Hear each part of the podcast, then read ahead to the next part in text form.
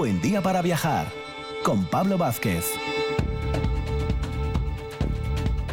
Muy buenos días Asturias, feliz Navidad a todos, domingo 25 de diciembre y aquí estamos en nuestro programa número 284, siempre en RPA, siempre todos los fines de semana, incluso el de Navidad, es un buen día para viajar. Iniciamos este recorrido especial navideño con Rafa Gutiérrez Testón desde la librería La Buena Letra con sus recomendaciones literarias y viajeras, con Alberto Campa, que no viene solo, le acompaña Merche Gallard, una gran viajera de origen catalán, que nos van a llevar nada más y nada menos que a Oceanía, a Nueva Caledonia.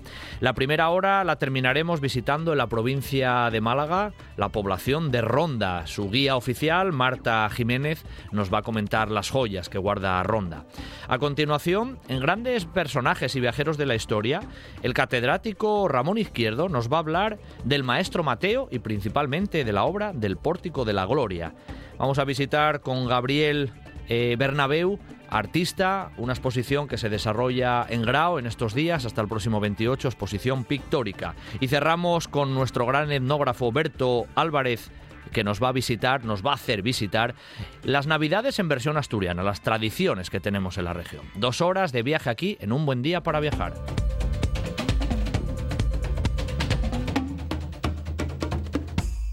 Patrocina este programa Ayuntamiento de La Viana. Ocho rutas de montaña para disfrutar en familia. La Viana. Territorio Bike.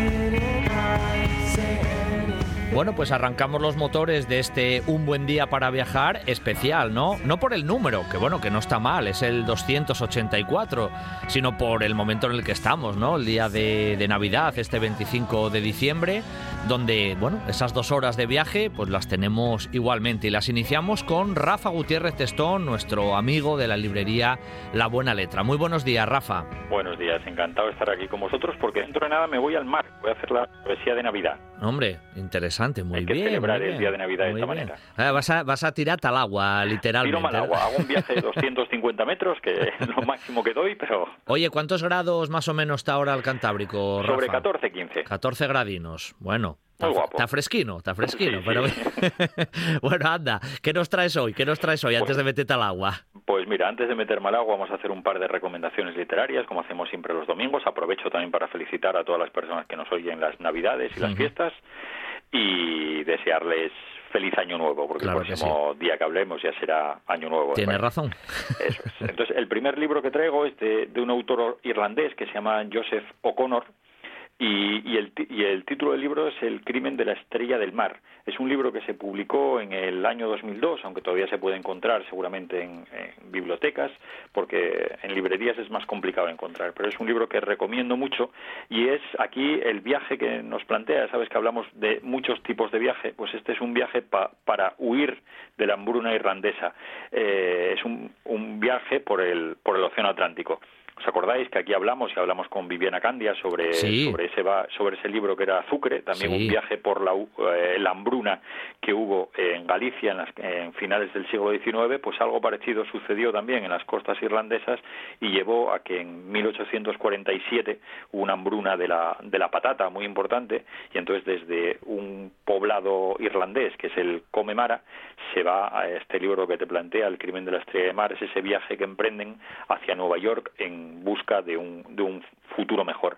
La característica del libro, que es un es casi un libro victoriano, lo que pasa es que nosotros siempre hablamos de la novela victoriana y la asociamos a, a otro a otro tipo de relatos, pero este no, aquí estamos en, en esa época, en esa época victoriana, pero no con la alta sociedad, sino vamos a ir a la, a la baja sociedad Mm. y vamos a ver lo que sucedió en este en este principios del siglo XIX, que lo que hubo pues, fue eso, una hambruna de la patata irlandesa y lo que hizo es que la novela se va, eh, lo que hizo fue que mucha buena parte de la población pues lo que hizo se embarcara en un navío que era conocido con el nombre del, del Estrella de Mar y reunió a un número de personas pues de lo, de lo más heterogéneo que están obligados a abandonar unos pues de alta sociedad porque se tienen que abandonar su finca por, por bancarrota pero cuando tienen que huir en esta huida al nuevo mundo pues van a estar con muchos de sus inquilinos desahuciados que ahora son indigentes hambrientos y, y se van a juntar con otro tipo de clase social a la que ellos estaban acostumbrados. Hay dentro del, del viaje, porque aparte de ser novela de viaje, podemos plantearla también como novela de misterio, porque se va a producir también un asesinato que, que vamos a tener que desvelar qué pasó en ese en este estrella del mar porque en ese tránsito entre Irlanda y Nueva York también van a pasar va a pasar ese asesinato y que perdón hay que saber quién fue. O sea que ocurren ocurren muchas cosas ahí. Hay viaje hay thriller hay hay crimen hay de todo en la estrella del mar ¿eh? eso es eso es. Y sobre todo es bueno es muy recomendable este libro por por varias cuestiones pero sobre todo por conocer esta novela victoriana este tipo de novela victoriana ambientada en una época en Gran Bretaña en la que parece que todo es maravilloso, pues no, no, era, todo, ¿eh? era, maravilloso, dependía un poco en, en, qué escala social hubieras nacido. Como, como casi siempre, en realidad.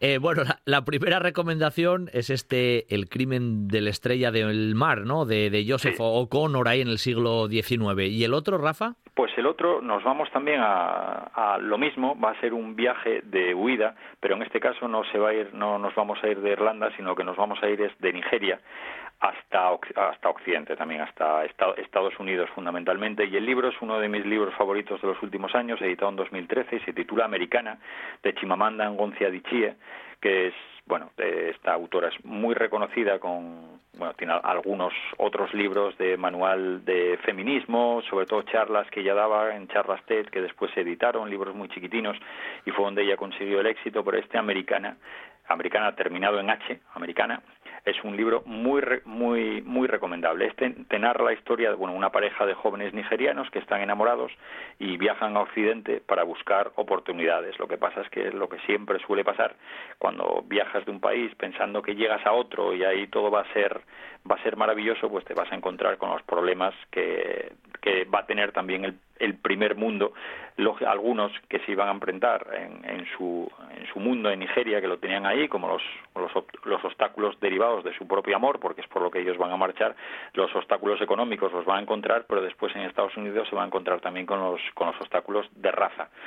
Sí. Y, te, y, y está muy bien el libro como te lo plantea este americana, porque bueno, te va a plantear los problemas que tiene también un nigeriano que llega a Estados Unidos con la doble condición de racial, pero después también de no ser americano. Es inmigrante y aparte de otra raza, que puede parecer que, lo, que son iguales que los, los que son de raza negra en Estados Unidos, sino se van a encontrar con otros problemas añadidos que, que van a tener ellos también. Mm. Y después los problemas económicos que se van a encontrar, porque esto, bueno, la narración te va a empezar en una peluquería de, de, de Princeton, donde se va a preparar casi la, la autora, la protagonista del libro, para regresar día después de haber permanecido 13 años en Estados Unidos. Mm. En Estados Unidos. Pero aquí es donde empieza la narración porque nos va a costar, nos va a contar qué sucedió durante esos durante esos 13 años. Vamos a tener por una parte el viaje físico, ese viaje físico de Nigeria a Estados Unidos que se está dando una vuelta, pero otra pero por otra parte también ese viaje que van a tener dentro las de salir de un sitio para ir a otro en busca de una esperanza y ver lo que se encontraron. Mm, son de esos, los dos libros en este caso, son de esos viajes que a veces nos ocurren que no son viajes de placer realmente, es. ¿no? sino que hay, hay muchas cosas más por detrás. Una última cosa, esa forma de escribir americana con la H al final, ¿tiene alguna razón de ser que, que tú sepas, Rafa? Eh, no, bueno, porque que, que, creo que mantiene un poco eh, a no no sé a ver cómo explico la palabra como lo dirían en Nigeria ah como sería como lo llamarían vale. a ella americana Ok, ok, ok. O sea que viene un poco de esa terminología del propio es. ámbito nigeriano, ¿eh? directamente. Bueno, lo dicho, dos, dos viajes con trasfondo, bueno, pues con trasfondo de viaje obligado y por sí. circunstancias pues no muy no muy favobles, ¿no? En Como... dos épocas diferentes de siglo XIX, siglo XX, de dos lugares distintos, Irlanda, Asia, pero al final con un condicionante de buscar siempre oportunidades en otro lugar. Sin duda. Bueno, el primero era de Joseph O'Connor, ¿eh? Ese, El crimen de la estrella del mar, y este segundo, americana, que ya el nombre de por sí de la autora, Chimamanda Ngozi Adichie, que seguramente lo he pronunciado muy mal, pero bueno, da igual, eh, que también sería la segunda recomendación que, que Rafa nos trae en esta mañana especial hoy aquí de, de, Navidad. Así que Rafa, como sé que te vas a tirar en breve al charco, que tengas buena, buena natación, que entres bien en temperatura y felices fiestas, ¿vale? Un abrazo, Rafa. Felices fiestas, un abrazo. Coge tu bici de montaña, ven a la Viana y descubre la experiencia de los senderos del carbón. Recorre sus ocho rutas de BDT de diferentes niveles para disfrutar en familia, con amigos y lánzate por el Flow Trail pura adrenalina en la Viana Territorio Bike y Gastronómico, con una increíble oferta culinaria. La Viana, parte del paraíso. Esta Navidad deja hueco para el postre y sorprende con las creaciones dulces de Migalla. Las chaponas y chapinas de Gijón, la obra de arte más dulce con chocolate natural y escanda asturiana. El mejor regalo para sorprender estas Navidades se llama Migalla.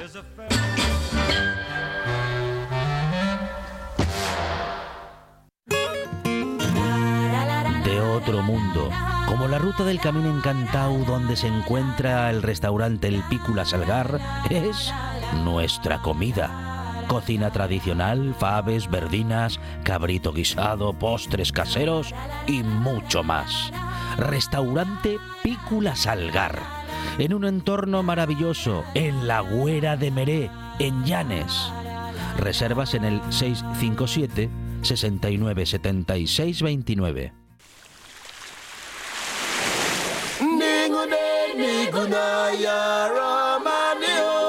Un buen día para viajar con Pablo Vázquez en RPA.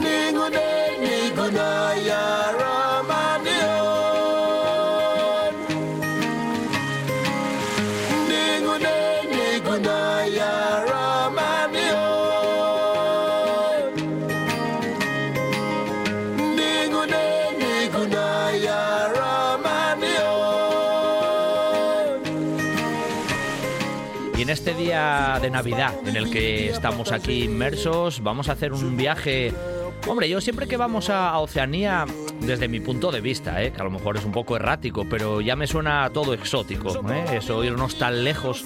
Vamos a visitar, bueno, un lugar que se llama Nueva Caledonia. Estábamos bromeando aquí, Juan Sáez Pendas y yo, que no sabíamos casi colocar Vieja Caledonia como para buscar Nueva Caledonia en el mapa. ¿eh? Es uno de esos lugares complejos geográficamente, pero sí, está ahí en, está en Oceanía. Bueno, ya sabéis que esta sección tenemos siempre un anfitrión y él es Alberto Campa. Muy buenos días, Alberto, y feliz Navidad, ¿eh? Hola, buenos días, Pablo, buenos días. Y además, mira, te aporto ahí un dato que tú ya lógicamente estás intuyendo, pero bueno, para un historiador, lógicamente, que tengamos ahí en el Pacífico eh, algo con un nombre de origen romano, ¿eh? Porque esa Caledonia romana, ahí lo que es la actual Escocia, pues al final es la que da el, el, nombre a, a, este sitio tan lejano, a 20.000 kilómetros casi de, de nosotros, y que bueno, ahí el capitán Cook cuando pasó, pues que quiso dejar parte de sus orígenes escoceses en estas tierras eh, del Pacífico. ¿eh? Sí, sí, ahí quedó, quedó un poco el bautizo, ¿no? Directamente en relación con esa, con esa cuestión. Alberto, por cierto. Em, ¿Cómo fue ese intro que tú sueles hacer en esos territorios tan lejanos? ¿Cuándo pasaste allí por, por Nueva Caledonia? ¿Cómo fue un poco ese, ese contacto con ese lugar tan lejano, Alberto? Bueno, pues eh, mira, fue, fue el segundo contacto con, con el continente de Oceanía, que estuve por primera vez hace 20 años, eh, en otro sitio que también es un territorio, la Polinesia francesa, también de, de, ese país, eh, Francia, que prácticamente tienen todos los continentes, tiene algún territorio, pero bueno, e, eso tiene un estatus un poquito diferente, en realidad es una colectividad territorial de, de Francia y eso lo que supone es que, bueno, pues que también tengan ese estatus de, posibilidad de, de, bueno, pues de independizarse, de ser un país oficial De, Naciones Unidas, aunque ahora pues lo, contabilizamos como, como un territorio, pero, pero muy importante, ¿no? Pasa también con las Islas Cook, que ya hablamos en algún programa respecto a mm. Inglaterra, eh, de, de este, ¿no? Estuve hace seis años en ese segundo viaje de vuelta al mundo, que pues me llevaría un poquitín pues a, a navegar todo el Océano Pacífico, desde Australia hasta Canadá, y viendo a mi paso pues eh, diferentes países y territorios como esta Nueva Caledonia y esas Islas de la Lealtad, eh, yendo en dirección pues a, otro país cercano que ya tocaremos en otro programa que es eh, Vanuatu. Bueno, debo decir que hoy es un día especial, estamos en día de, de, Navidad, pero además es doblemente especial porque en esta sección, una vez más, Alberto no viene solo. ¿A qué no, Alberto? Pues no, y además hoy traemos, bueno, pues alguien muy especial, una viajera que, que bueno, que, que años atrás era difícil encontrarlas. Hoy, hoy en día, en, este siglo XXI, sí que ya se lo digan más, pero bueno, pues tenemos con nosotros a Merche Gallar, que, que bueno, pues que es una gozada presentarla porque yo hace ya un tiempo que, tuve ocasión de, conocerla por las redes y después también pues en alguna presentación que hice allí en, en Barcelona, en la librería Altair, y, y bueno, una, una belleza de persona, pero encima como viajera, una de las grandes viajeras españolas, eh, conoce unos 100 países y, más de 20 territorios también, entre ellos esta Nueva Caledonia, y, bueno, pues es una persona que, lleva también toda la vida viajando, se dedicó profesionalmente a lo que es el transporte internacional en varias eh, empresas muy conocidas como Seur y DHL, y, bueno, pues ya desde un tiempo para acá se dedica prácticamente lo que puede después de esta época de pandemia, pues a viajar por el planeta, a veces sola, a veces en pareja, pero bueno, te gusta un poquitín todo lo que es la, cultura, el cine, el teatro y por supuesto los, los viajes. Así que tenemos la, gran suerte pues de eso, de tener a una de las mujeres de la península más viajeras que, yo conozco y, que bueno, que ojalá siga muchísimo tiempo más porque además es eh, también como yo pues muy, muy apasionada de los viajes. Bueno, pues hombre, con esa presentación, muy buenos días, Merche. Hola, buenos días, Pablo. Ante todo, muchas gracias por invitarme al programa. No, no, un lujo. Y buenos días eh, también, Alberto. un lujo, un lujo que estés, que estés con, nosotros. Y casi, ya que Alberto hizo los honores de, presentarte, yo la primera pregunta que te voy a hacer es casi la misma que le hice a él. ¿Cómo es un poco la historia ahí de, de tu llegada a Nueva Caledonia, ese contacto, incluso esa relación con el ámbito francés? Un poco esa, esa introducción también para ti, Merche. Sí, bueno, esto fue un viaje que realicé con un amigo mío, que es auxiliar de vuelo eh, de Air France, y fue un viaje en el año 2009. En noviembre llegamos a Nueva Caledonia a través de una escala en Tokio. Y cuando me propuso viajar a este territorio de ultramar en Francia, pues me parecía un destino exótico y súper interesante para conocer, ¿no? Como me ha dicho, ha dicho antes eh, Alberto, la Nueva Caledonia se encuentra situada en el Pacífico Sur, hmm. donde hay varias islas. Nosotros, sobre todo, nos centramos en las islas de la Lealtad y la isla de, Pinos. Son islas que, que poseen un paisaje súper exuberante y sus playas son idílicas, sobre todo para hacer buceo y snorkeling. Hmm. ¿Eh? Eh, hmm. Si echamos un poco la vista atrás en la historia, Sabemos que fue colonizada por Francia hacia la segunda mitad del siglo XIX, más tarde se convirtió en territorio a mitad del siglo XX y durante cuatro décadas también fue un penal. Eh, actualmente, a finales del año 21, se realizó un último referéndum donde se decidió la permanencia con Francia en casi su totalidad, un 96%, así que rechazaron la independencia Totalmente. ¿eh? La población, sobre todo los kanak, que eh, son los ciudadanos, ciudadanos, los antiguos indígenas, sí. eh, alcanza un 40% aproximadamente de la población total, son unos 112.000 habitantes.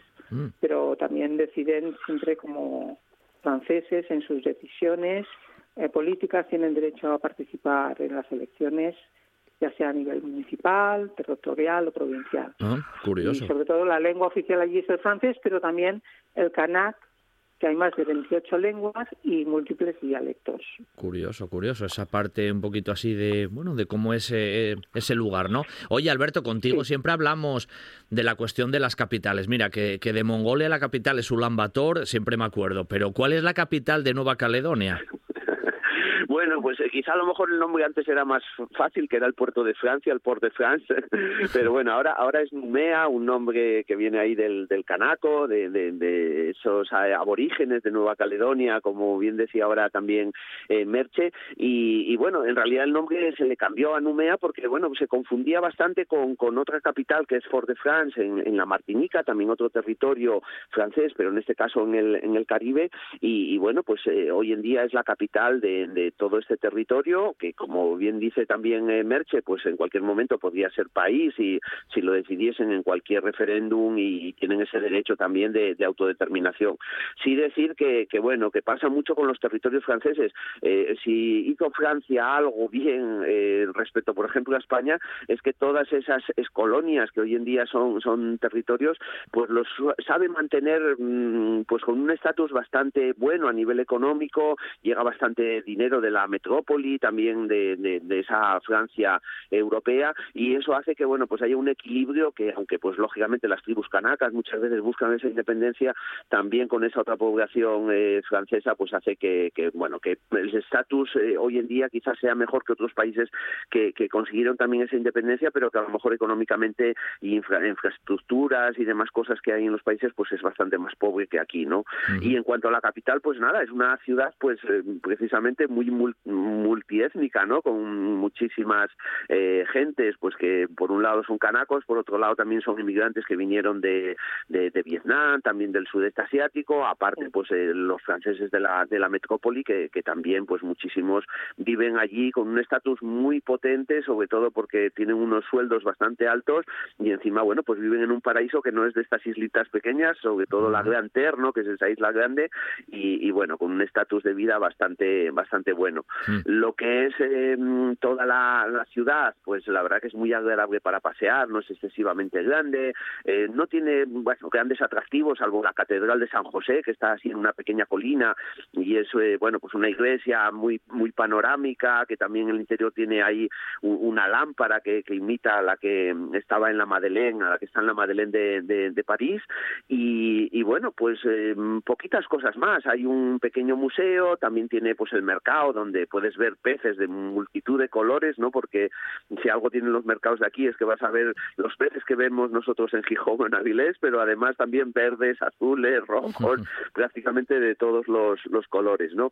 Y a las afueras de, de la ciudad sí es interesante eh, conocer un centro cultural eh, dedicado a Jean-Marie eh, eh, bueno, pues era un canaco que también lideró todo ese movimiento cultural y también defendió mucho pues a, a esas tribus de, de, de, las islas y que hoy en día, bueno, pues combina una arquitectura muy moderna pero con esas formas tradicionales de las cabañas, eh, de los canak y que, y que, bueno, pues que cuenta un poco pues toda esa historia antigua que se remonta a muchísimos años atrás, estamos hablando de entre 50 y 100 mil años ya fueron colonizadas estas islas desde, el, desde Asia y, bueno, pues eh, eso da para mucha historia en, en, todas estas tierras. Claro. Y ya por finalizar un poquitín de lo que hay que ver en Numea, eh, una de las cosas principales está a las afueras de Numea y hay que coger un barco para llegar. ¿eh? Es la isla de Amedé, donde, bueno, pues está uno de los faros más altos del mundo, es un faro metálico, eh, si no me equivoco, de este tipo es el segundo más alto del mundo y navegando pues como unas eh, 15 millas aproximadamente se llega hasta Islina con ese faro que, que bueno que se construyó en, en Europa, eh, se desmontó y se llevó un barco para, para ponerlo en esta isla que está pues eso muy cerquita de muy cerquita de, de Numea. Qué curioso. Bueno, Merche, estabais hablando los dos, ¿no? Que no solamente es esa isla larga, sino que hay muchas islas por ahí. Quería preguntarte yo en una única pregunta un poco dos cuestiones. La primera, ¿Cómo, ¿Cómo son las gentes? ¿no? Porque habláis ahí un poco de carácter multiétnico y luego específicamente por una isla que creo que es Pinos y que tiene unas danzas ahí tradicionales muy, muy curiosas. Es una única pregunta, pero doble, como ves, Merche. Efectivamente. Bueno, nuestro viaje por las islas fue en plan mochilero, haciendo autostop y ya que los transportes allí son escasos, y la gente nos paraba sin problema, tenían siempre curiosidad de saber de dónde procedíamos, siempre se prestaban a ayudarnos, dormíamos en cabañas autóctonas de los Kanak, pues eran las más accesibles, pero siempre dentro de un entorno muy encantador, ¿no? una vez dormimos también en una pequeña roulotte que había justo a la entrada de un resort, que parecíamos indigentes porque no, no queríamos gastar el dinero en, una habitación y bueno, eh, múltiples de anécdotas. Eh, pero sobre todo los Kanak eh, tienen un aspecto físico con caras morenas, un poco salvajes, sobre todo las mujeres que ya en el libro de Alberto mostrabas eh, sobre la vuelta al mundo por las islas del Pacífico, lo describe muy bien, que las mujeres tienen hasta bigote y barba, mm. de aspecto más bien grandote y en ocasiones son brunas, ¿no? Entonces, eh, centrándome en la isla de Pinos, las danzas, eh, casualmente entramos en la capital, en, en, un colegio, en el San Joseph School, donde el director, al vernos entrar, nos invitó a quedarnos, pues estaban preparando para la fiesta del 150 aniversario, nos dijo que habíamos tenido mucha suerte, pues no íbamos a presenciar unas danzas típicas, sino que eran eh, que no eran para eh, que íbamos a, presenciar las danzas típicas que no eran para turistas ni mucho menos. Entonces nos quedamos allí y antes de empezar eh, pudimos observar cómo se vestían y se maquillaban los hombres y mujeres, los niños y niñas. Primordialmente se dibujaban en la cara y en el cuerpo los hombres sobre todo, con formas de animales, esqueletos, las mujeres también se engalanaban con, eh, con eh, vestidos florales y coronas, y coronas en, sus cabellos, se pintaban también en la cara con una pintura blanca.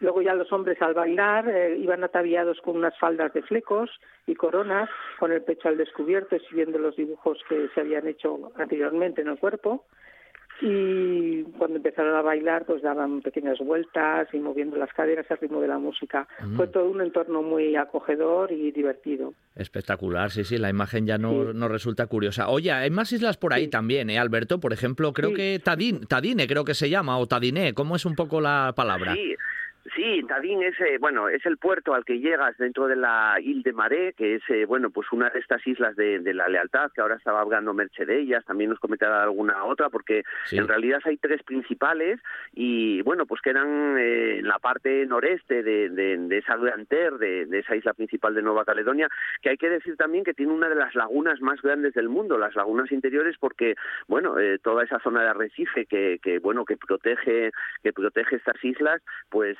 muy cerquita eh, está eh, también esa gran barrera de coral en Australia, pero bueno, pues para el buceo, como decía Merche antes, es una maravilla, ¿no?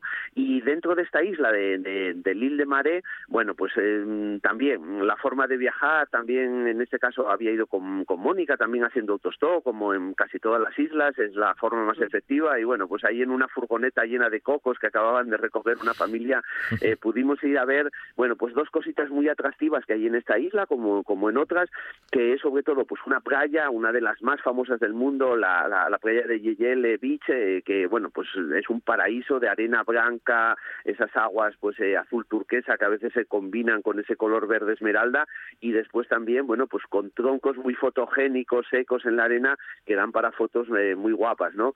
Y después también hay una zona donde, bueno, pues hay una especie de, lagunas con peces de, muchísimos colores que realmente, sin falta de sumergirse ni, ni de hacer snorkeling, ya los ves mm, por esa transparencia que tienen, que tienen las aguas y que hace que, bueno, que puedas pasarte un día o dos en una islina de estas, pues disfrutando sobre todo mm. de esa naturaleza virgen que, que yo me imagino muchas veces, pues eh, a, a los primeros occidentales que hasta allí llegaron, pues la sorpresa que llevarían de un sitio tan tan bonita, ¿no? Tan bonito como este. Me imagino. y ya por último, ah, muy cerca de, de, Tadín, de ahí de, lo que es el puerto, de lo que sería la ciudad principal, que es una ciudad pequeñita ahí en la isla, hay lo que ellos llaman un true, ¿no? Que es eh, un agujero, es como si fuesen los cenotes también en, en, México, pero más pequeñitos, y donde, bueno, pues los niños, yo tuve oportunidad también de bajar a bañarme con ellos, eh, llegas hasta el fondo y te puedes bañar en un agua que está muchísimo más fría que la del mar, por supuesto, pero bueno, pues con una transparencia eh, total.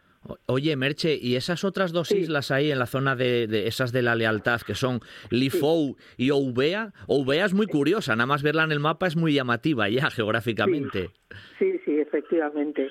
Bueno, en Lifou lo que hicimos fue contactar con una familia kanak para hacer una excursión por la isla y fuimos también con una pareja francesa de la zona del Lot.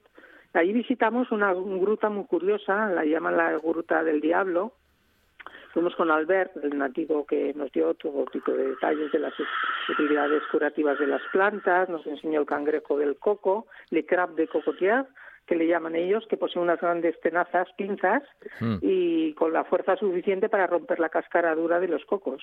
Eh, sí que los Kanak tienen, a pesar de ser eh, a día de hoy en su mayoría eh, ser cristianos, eh, tienen creencias sobrenaturales y ancestrales sobre todo, y en la gruta, que es considerada la madre naturaleza, pues tiene una forma de vagina donde uno puede penetrar en ella a través de su obertura central.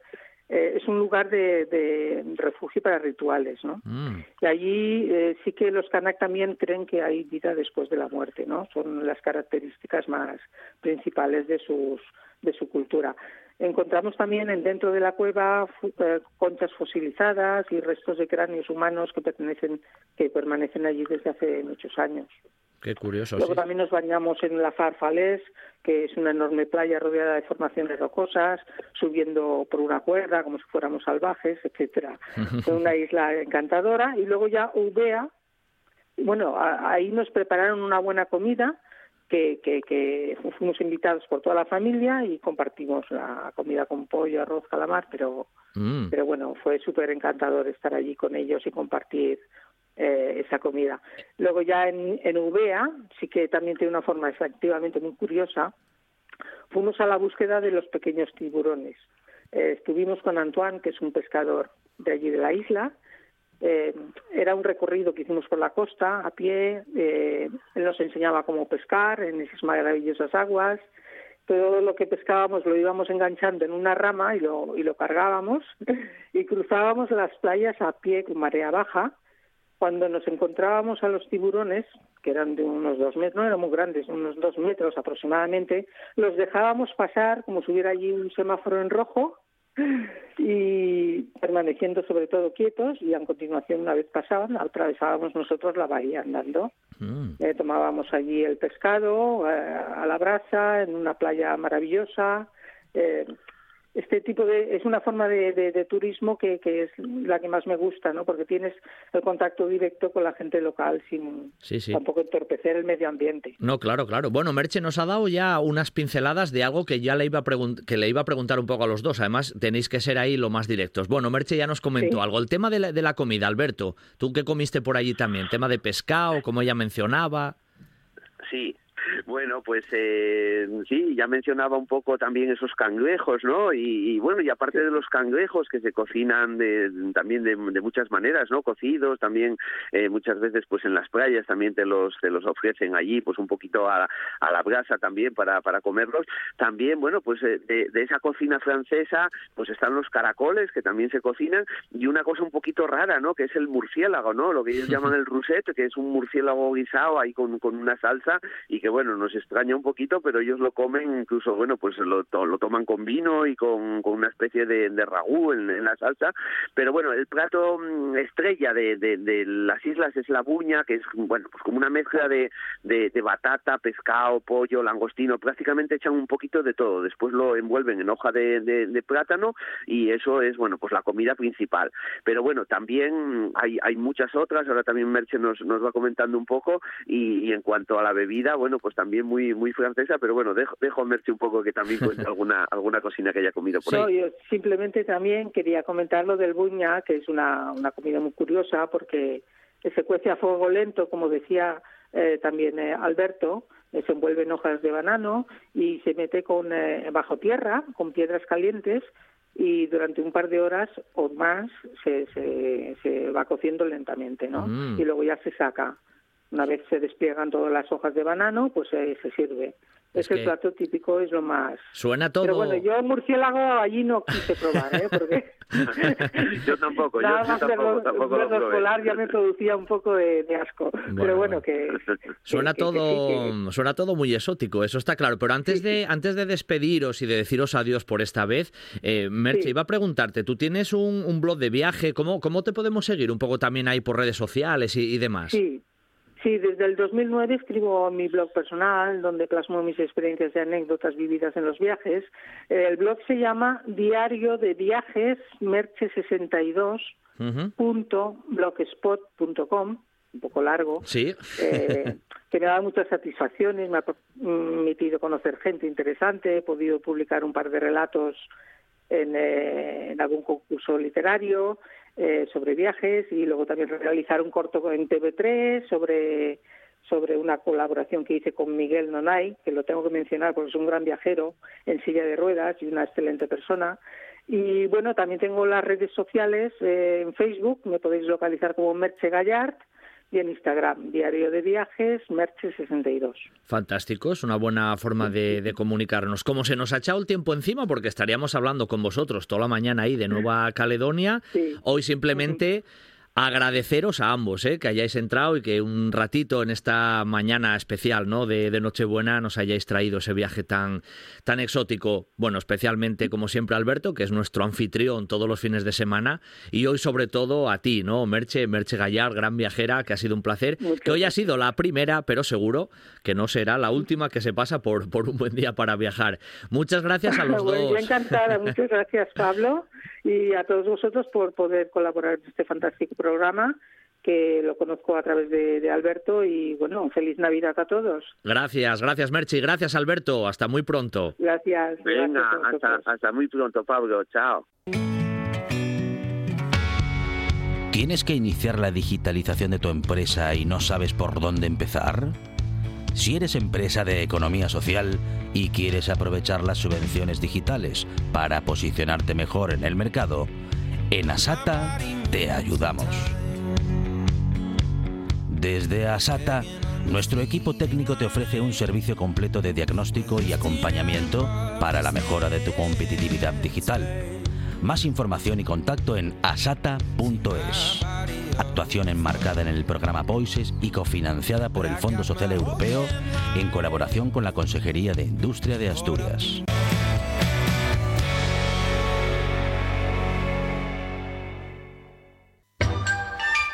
Esta Navidad disfruta con migalla de una familia de rocas inimitables, con sabores de postres asturianos, arroz con leche, casadiella, tarta de queso y almendra con naranja. Imprescindibles en tu mesa. El mejor regalo para sorprender estas Navidades se llama migalla.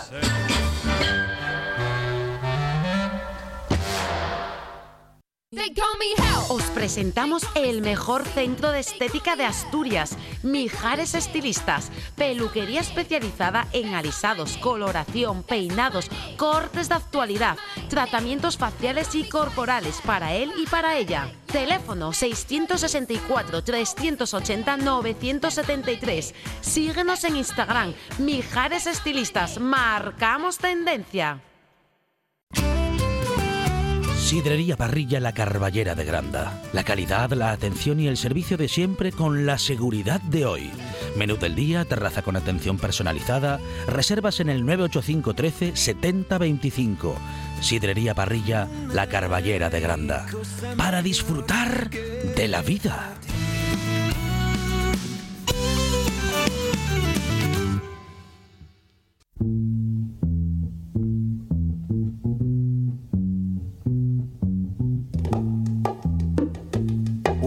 Para viajar con Pablo Vázquez en RPA.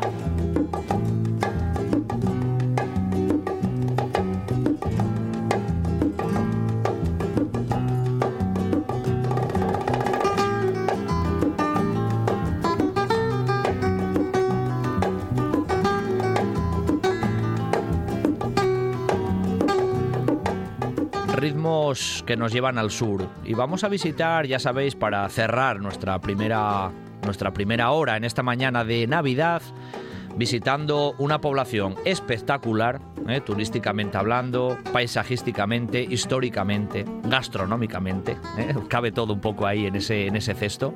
Me refiero a la población de Ronda, eh, un lugar sin duda excepcional y visita obligatoria en esa zona de, de Málaga.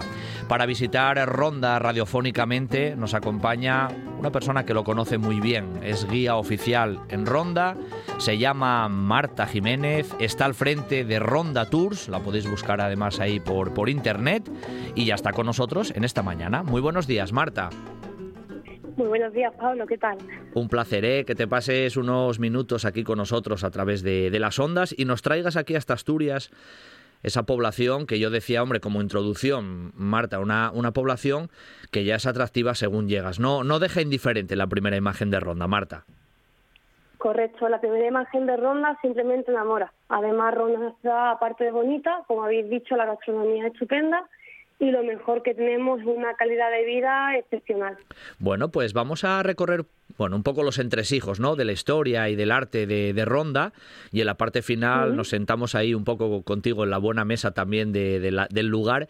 Y casi la primera pregunta oficial cuando uno se acerca a una población como, como Ronda es preguntarte por, por los orígenes históricos, ¿no? ¿Qué conocemos de ella? ¿Qué había ahí antes? ¿Hubo alguna población? ¿Quién pasó por ahí? Porque romanos, eh, musulmanes, yo creo que ahí hubo un poco también de cóctel. Coméntanos un poco esas raíces, Marta. Bueno, sí, Ronda es una mezcla. Los primeros vestigios de Ronda son de época neolítica.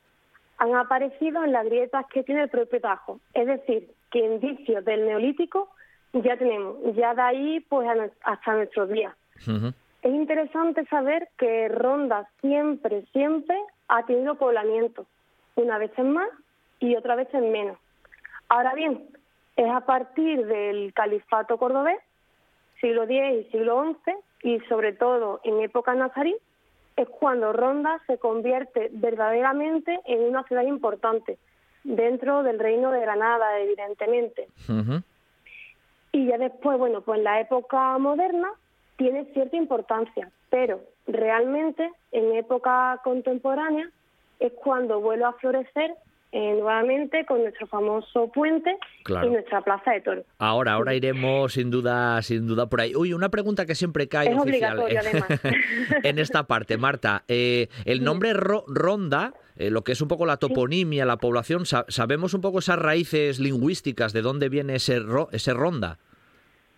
Sí, bueno, el origen de la ciudad de Ronda fue Arunda, íbero. Durante la mm. época romana se conservó este nombre, luego Runda, islámico, y finalmente ronda, es decir, arunda, runda y ronda. El significado que tiene, bueno, según traducciones que hay sobre arunda, se denomina así por su elemento más característico, el tajo. Claro. Es cierto que los procesos lingüísticos, la U de runda evolucionó a ronda. Y ya ronda, eh, la palabra runda nuestros arqueólogos eh, dicen que en muchos casos en árabe runda se cita como fortificación o medina. Hay quien dice que Arunda es de origen celta, pero eso no es correcto. No se ha contrastado poblaciones celtas asentadas ni en el caso de Arunda ni en el caso de Aznipo, que es una ciudad muy interesante eh, de origen romano a unos 20 kilómetros de nuestra ciudad del Tajo. Ah, o sea que hay un asentamiento romano en ese, en ese entorno. Oye, otro, otro elemento que ahora nos metemos ya en ese puente nuevo y demás, eh, la, ubicación geográfica, ¿no? Porque claro, la perspectiva cuando uno llega y a Ronda, esa especie de, acantilados donde está asentada, ya la elección fue espectacular, Marta. Correcto, cuando una vez que llegas a Ronda, eh, todo el mundo dice por qué Ronda. Y yo siempre comento que el porqué de Ronda es venir a verla y descubrirla por ellos mismos. Ya simplemente cuando va bajando, cuando va llegando por todos esos precipicios y de repente encuentra ese tajo tan espectacular, ya tienes toda la respuesta, ya tienes toda la respuesta a nuestras preguntas. Nosotros en la Ronda le decimos tajo al precipicio, es muy sencillo.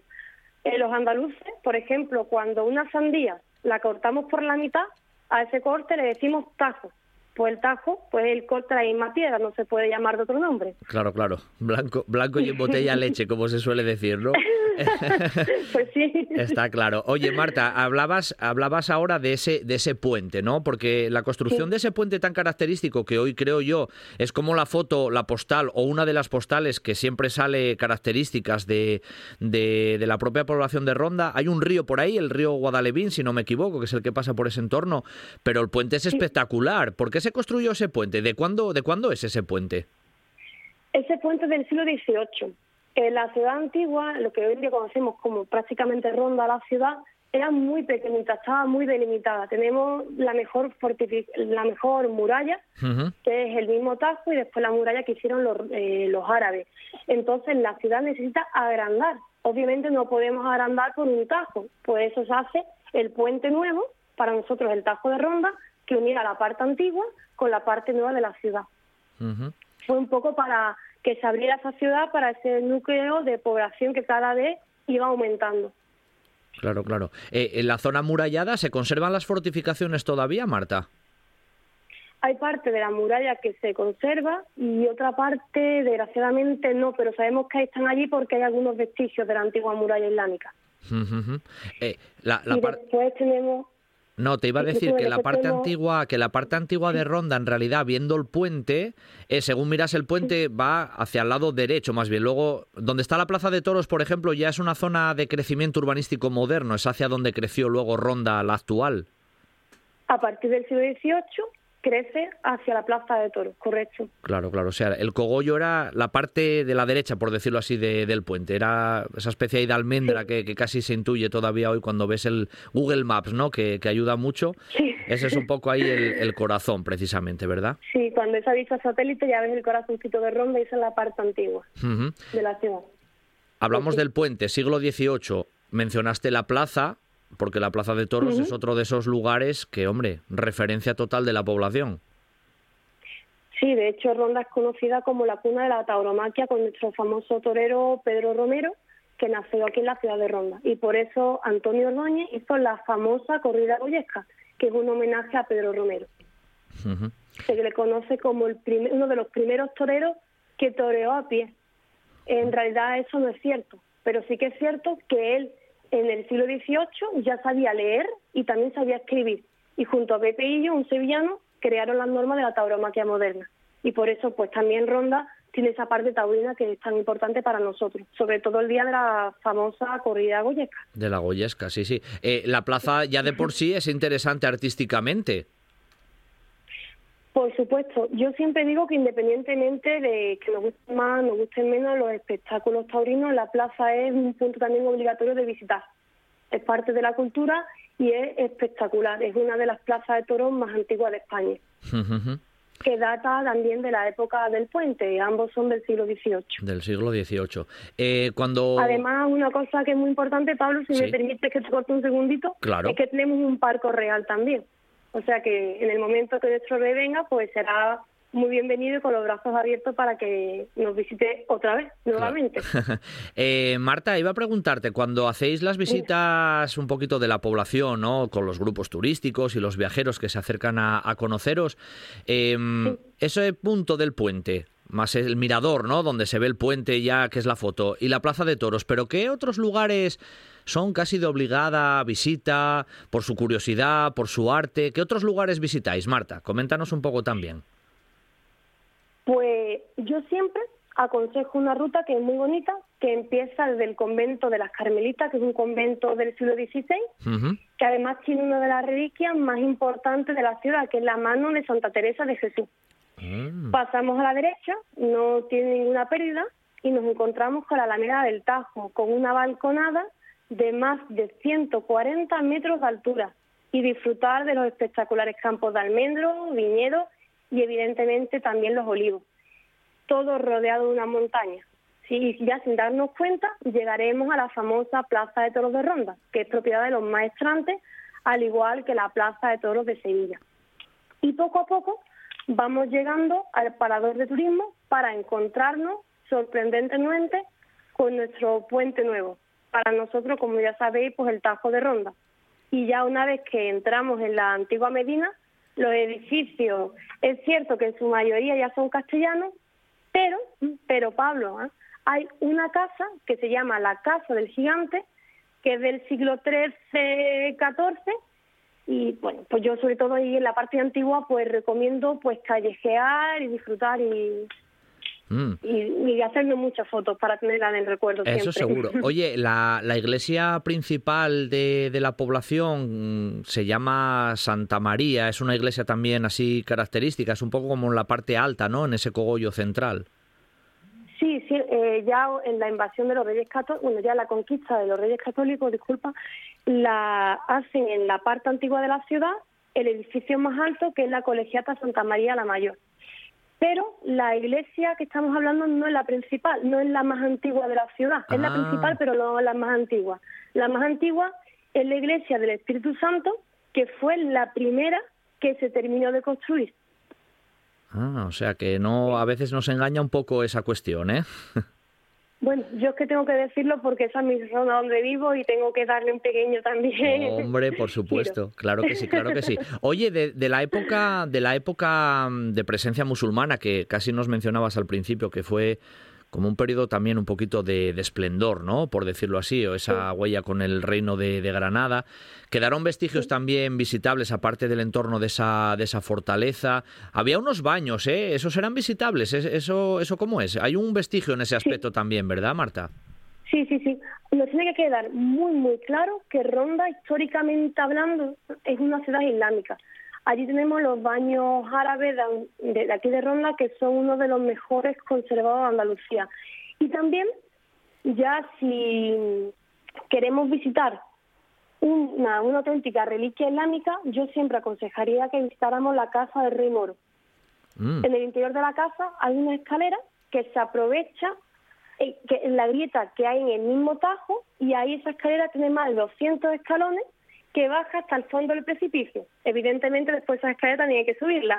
Sí, sí, lógico. y allí no hay ascensor en aquella época. y aquí hay una habitación cuadrada, muy pequeñita, con una cúpula dentro.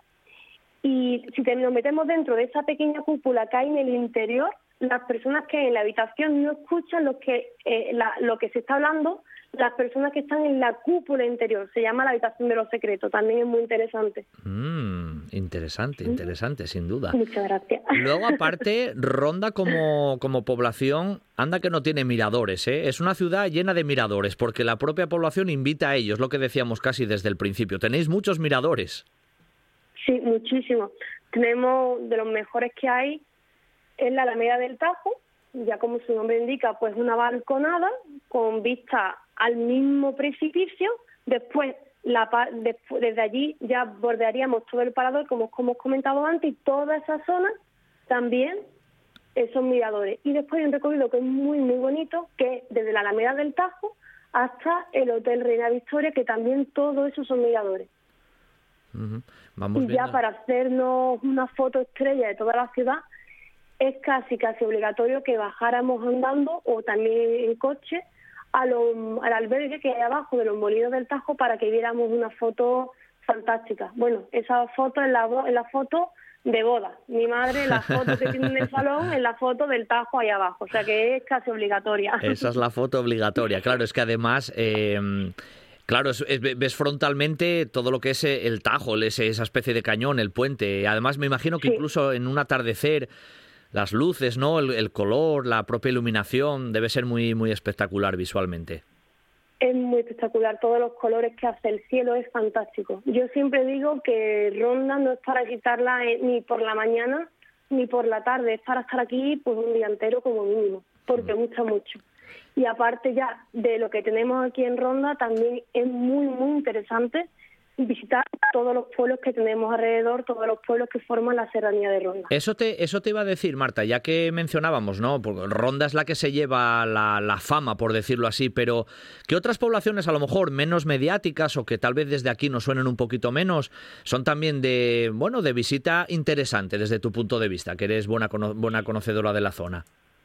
Muchas gracias. Bueno, pues Grazalema también, ya Grazalema pertenece a Cádiz, pero está muy cerquita y muy bonita y de ahí también se recomienda mucho pues visitar eh, Zahara y se tiene de las bodegas y ya por supuesto por el camino pues podéis visitar la ciudad antigua que está muy cerquita de Ronda que se llama Asimipo pero nosotros los rondeños le decimos Ronda la Vieja. Mm, sí sí. Y ya bueno pues también aprovecho Esas poblaciones que mencionaste, Grazalema, que son guapísimas, ¿esas están dentro también de esos que se denominan pueblos blancos, puede ser? Sí, esos son los pueblos blancos. Ronda no está denominada un pueblo blanco porque los pueblos blancos son de Cádiz. Claro. Y nosotros malagueños, pues somos boquerones, entonces no tenemos nada que ver con esos pueblos blancos. Claro. ¿A cuántos kilómetros está más o menos de, distancia la capital, desde, desde Málaga hasta, hasta Ronda, Marta? Estamos muy cerquita, en coche prácticamente una hora y cuarto. Hora y cuarto. Estamos muy, muy cerca. Bueno, también estamos muy cerca de Sevilla, una hora y media, o sea que Ronda está muy, muy bien ubicada. Está bien situada. Y como está muy bien situada y los monumentos, pues suele pasar que nos invitan a probar algún buen manjar y este tipo de cosas, ¿qué tiene que comer uno cuando después de ver ese puente, esa plaza de toros, esa medina, esos miradores, para, bueno, degustar algo rico de, de la zona? ¿Qué cosas típicas tenéis por ahí, Marta? Pues aquí en Ronda la economía está basada principalmente en la carne y es muy, muy conocido el rabo de toro. Es un estofado de ternera con vino tinto, o sea que está muy, muy rico. Yo tengo que deciros, Pablo, que nosotros aquí en Ronda somos muy callejeros. Nos encanta callejear y nos encanta irnos de tapa. Y siempre, pues, yo aconsejo restaurantes, bares, pero siempre tapear porque está muy, muy bueno y podemos probar muchos productos, muchos productos de la zona. Sí, pero como dices, el, rabo de toro es como ese... Mm, producto mítico, ¿no? El producto, el producto estrella. Y como suele pasar, porque aquí en Asturias también nos pasa lo mismo. ¿Hay algún dulce típico también en la zona o algún, no sé, algún vino, algún tipo de cosas de así aparte del rabo de toro? Por supuesto, los dulces típicos de Ronda, yemas del tajo, rosco de vino, mantecao, carne de membrillo. Tenemos la suerte eh, que en Ronda hay muy buenas pastelerías y hay también varios conventos que siguen haciendo los dulces típicos de la ciudad. Y también el queso, ya que no hemos hablado de él, el queso también está muy, muy rico, sobre todo el queso de cabra. Mm. Yo tengo una imagen en mi cabeza de cuando era pequeña, de, de con el calostro, siempre en casa hacíamos el arroz con leche, que tan rico está. Son también cositas muy típicas. Y no podemos olvidarnos de nuestro vino. En Ronda tenemos, prácticamente, tenemos 27 bodegas. Entre todas, 313 hectáreas. Eh, cada año hay más o menos un millón de botellas entre blanco, tinto y rosado. O sea que el cultivo de la vid es importante sin duda también en, la población rondeña. Bueno, el caso es que con este recorrido que nos has propuesto, Marta, ya además poniéndonos los dientes largos gastronómicamente hablando, pues ya sabéis, ¿eh? si vamos a la provincia, a la provincia de Málaga, Ronda es visita obligatoria, ¿eh? con todos los monumentos, joyas, miradores, arte que tenemos y con una gastronomía como nuestra amiga corresponsal, ¿eh? guía oficial aquí en, Ronda, que es Marta, Marta Jiménez de Ronda Tours, que podéis, repito, buscar por internet si vais a Ronda y la podéis tener allí también como, como guía, que lo hizo magistralmente bien. Marta, que pases, bueno, pues buen día hoy de, de Navidad, que tengas buenas fiestas y te mandamos un beso muy grande desde, desde Asturias. Mil gracias, ¿eh? hasta la próxima. Muchísimas gracias, un abrazo muy grande desde Ronda. Hasta la próxima, feliz Navidad. Patrocina esta sección Ayuntamiento de La Viana. Vive la experiencia de los senderos del carbón. La Viana, territorio bike.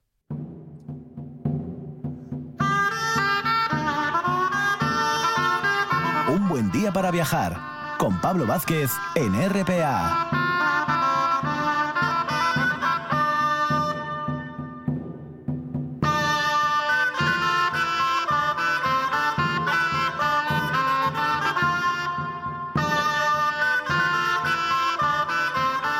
Esta sección que tenemos bien fijada en un buen día para viajar y en este día de, Navidad, vamos, vamos a hacer un viaje en grandes personajes eh, de, la historia y viajeros y, demás, pero un poco entremezclados, ¿no? Con el personaje y la obra que, nos legó, en este caso, ¿no? Me refiero a ese mítico maestro Mateo, ¿eh? que entre otras, por supuesto, nos legó una de esas grandes, bueno, joyas del arte románico que no es otra que el pórtico de la gloria de la Catedral de Santiago de, Compostela. Para hablarnos de esta fantástica obra y de este personaje, ¿no? que, encierra un poco también ese misticismo, pues tenemos el placer de contar con Ramón Izquierdo, que es licenciado, graduado en Filosofía y Letras, doctor en Historia del Arte, premio extraordinario de licenciatura y doctorado, un montón de años como profesor eh, en el Departamento de Historia del Arte de la Universidad de Santiago, participando en reuniones científicas nacionales, internacionales, bueno, y además gran especialista ¿eh? en la obra del maestro Mateo, de su, de su producción, etcétera. O sea, que es la persona idónea. Muy buenos días, Ramón. Hola, buenos días. Bueno, es un placer ¿eh? que te pases unos minutos aquí por la radio del Principado de Asturias. Bueno, para viajar un poquito, bueno, un poquito, un bastante atrás en el tiempo, ¿no? A ese tramo del, siglo XII prácticamente, con la figura de, mm, del llamado maestro Mateo, que, casi la primera pregunta iba un poco por ahí, Ramón. Oímos hablar del maestro Mateo, parece que, que nos suena por ese tema recurrente del arte románico, pero ¿Sabemos algo del maestro Mateo, de su biografía, de dónde venía, de dónde era, o eso está todo en las tinieblas de la historia, Ramón? Pues la verdad es que sabemos pues, casi nada del maestro Mateo. Lo único que sabemos es que va a llegar a trabajar aquí a Santiago, eh, apoyado por el rey y bien acogido, diríamos hoy, por el staff de la propia catedral, empezando por el arzobispo, y prácticamente no sabemos nada más. Todo lo demás hay que un poco sacarlo en conclusión cuando uno estudia su, su obra y ver lo que hizo, lo que no hizo y por qué lo hizo. Claro, ¿hay alguna, ¿hay alguna firma, vamos a mencionarlo así, en el propio pórtico que menciona el maestro Mateo o en otras obras para identificarlo, ¿no? Como obra propia. Y me imagino vosotros, especialistas en arte, que otras obras se, se identifiquen como obras del maestro Mateo por una estilística determinada. ¿Existen esas cuestiones? Vamos a ver.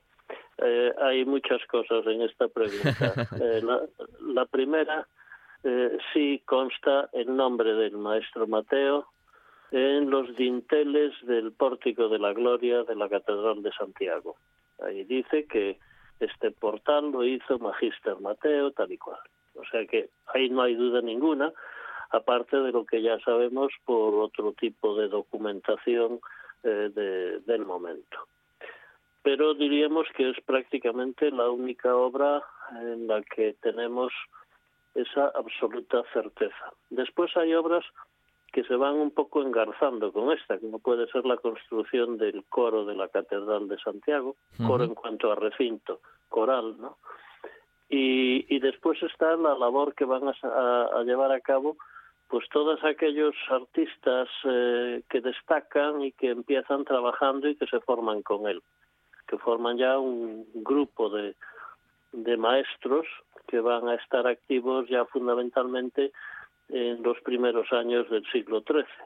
Claro, entre la obra de Maestro Mateo, que es una obra muy avanzada, e incluso a veces se le ha eh, llamado protogótico, pues evidentemente estos artistas derivados o formados al lado de Maestro Mateo, pues muchas veces van a ser ya obras de carácter gótico del siglo XIII. ¿no? Es decir, es un mundo eh, bastante complejo el que hay ahí y que además pues eh, no tenemos diríamos eh, excesiva cantidad de documentación.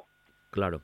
Em, por ejemplo, aquí em, en, la, en, la, Catedral de Oviedo, la famosa Cámara Santa, que seguro tú bien conoces también, bueno, se ha lucubrado un poco que esa forma estilística del apostolado y demás podría ser de la mano del taller del maestro Mateo, aunque tampoco hay una una certeza en ese, en ese aspecto, ¿no? Pero posiblemente el maestro Mateo se movió en ese, en ese ámbito, tampoco es descartable, ¿no? Bueno, el maestro Mateo se mueve en ese ámbito, diríamos, del arte, eh, diríamos hoy más de vanguardia, que la palabra no sea adecuada, ¿no? Pero sí creo que es expresiva, y por lo tanto, claro, el maestro de la Cámara Santa, lo mismo que el propio maestro Mateo, pues son unos eh, artistas de vanguardia de su momento y por lo tanto tienen algunos puntos en común. Diríamos que entre el maestro de la Cámara Santa y el maestro Mateo, pues la utilización de las estatuas columnas va a ser lo más significativo y la disposición de esas estatuas columnas pues por parejas que eh, en cierta manera pues también en parte eh, se repite en el pórtico de la gloria. Eh, ya en otros aspectos de carácter estilístico pues son dos obras magníficas pero que tampoco van a tener una especial relación estilística entre sí. Sí van a tener unas coincidencias más o menos temporales, sí que van a tener una coincidencia en cuanto a temática, pero van a ser, diríamos, eh, dos artistas distintos, sin mayores relaciones del uno con el otro. Correcto.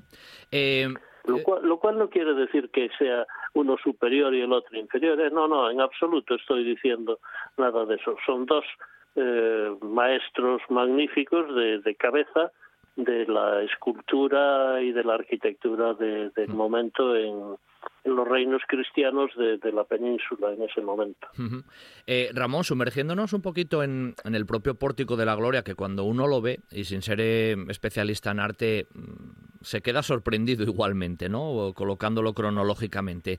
¿Sabemos más o menos las fechas en las que se inicia el pórtico y más o menos cuándo se inaugura? Y doble pregunta también. Eh, ¿Cómo era un poco la disposición de la fachada cuando el maestro Mateo la hizo? ¿Cómo era un poco con respecto a lo que vemos hoy? eh? Un poco las, las dos cuestiones, la cronológica y cómo era, ¿no? Hacernos viajar un poquito a esa, a esa ubicación, tal cual era en el momento. Bueno, vamos a ver. Ahí hay muchas muchas cosas que responder en esa en esa pregunta, ¿no? Eh, en cuanto a cuándo va a trabajar aquí Maestro Mateo. Bueno, Maestro Mateo firma un contrato, diríamos hoy. Un convenio, en el año 1168. A partir de ese momento, pues él aparece más o menos vinculado a lo que aquí se va a hacer. Se hace cargo de las obras de la Catedral de Santiago, que estaban en un momento complicado, porque también el extremo occidental de las naves pues mm, presenta unas dificultades grandes, dificultades que son muy fáciles de entender para todo aquel que haya estado alguna vez en Santiago, porque claro, la cota que tiene la Plaza de la Quintana es muy distinta a la que tiene la Plaza del Obradoiro y esa dificultad evidentemente va a exigir de la actuación de un maestro muy hábil, muy muy bien formado, muy conocedor de todos los eh, misterios, diríamos, de la arquitectura del momento para poderlo solucionar. Por lo tanto, lo primero que hay que tener en cuenta es que la elección de Maestro Mateo por parte de Fernando II, del rey Fernando II, en 1168, eh, no fue un, un capricho, sino que fue algo motivado por los conocimientos que este señor tenía y por las exigencias que iba a tener la obra de la Catedral Compostelana. Ese, diríamos, es el punto básico y fundamental. Claro, cuando Mateo se hace cargo de esta actuación final de la Catedral de Santiago, se encuentra con que hay eh, un desnivel enorme entre eh, el, que tiene actualmente, que ya tenía entonces, lo que hoy llamamos la Plaza del Obradoiro, y repito, lo que puede tener la Plaza de la Quintana en el otro extremo de la, de la propia catedral. Ujú. Ese- esa serie de metros de diferencia de cota, pues evidentemente van a dificultar y van a, a exigir que Maestro Mateo ponga, diríamos, todos sus conocimientos eh, en, eh, en la cazuela, por así decir, ¿no? Claro, claro. De tal manera que él va a tener que construir un edificio adosado a toda la arquitectura románica de la Catedral Compostelana, pero un edificio que va a tener, por así decir, tres pisos. Va a tener una cripta, que es la que le va a permitir salvar esa diferencia de cota entre la cabecera de la catedral y los pies. Va a tener después lo que conocemos como el pórtico de la gloria, que está al nivel de las naves catedralicias y va a seguir eh, con, la, con, la construcción de un piso alto, de una tribuna elevada, una tribuna elevada que además él va a potenciar todavía mucho más, posiblemente pensando ya en casar, por así decir, esa estructura arquitectónica con la fachada occidental que él también construyó. Claro, de la fachada occidental a día de hoy, pues poco nos queda. Nos quedan solamente mm, parte de las naves, perdón, de las torres laterales. Que están remodeladas eh, en sus fachadas, sobre todo la fachada occidental, la fachada hacia la Plaza del Obradoiro, cuando se construye la fachada del Obradoiro.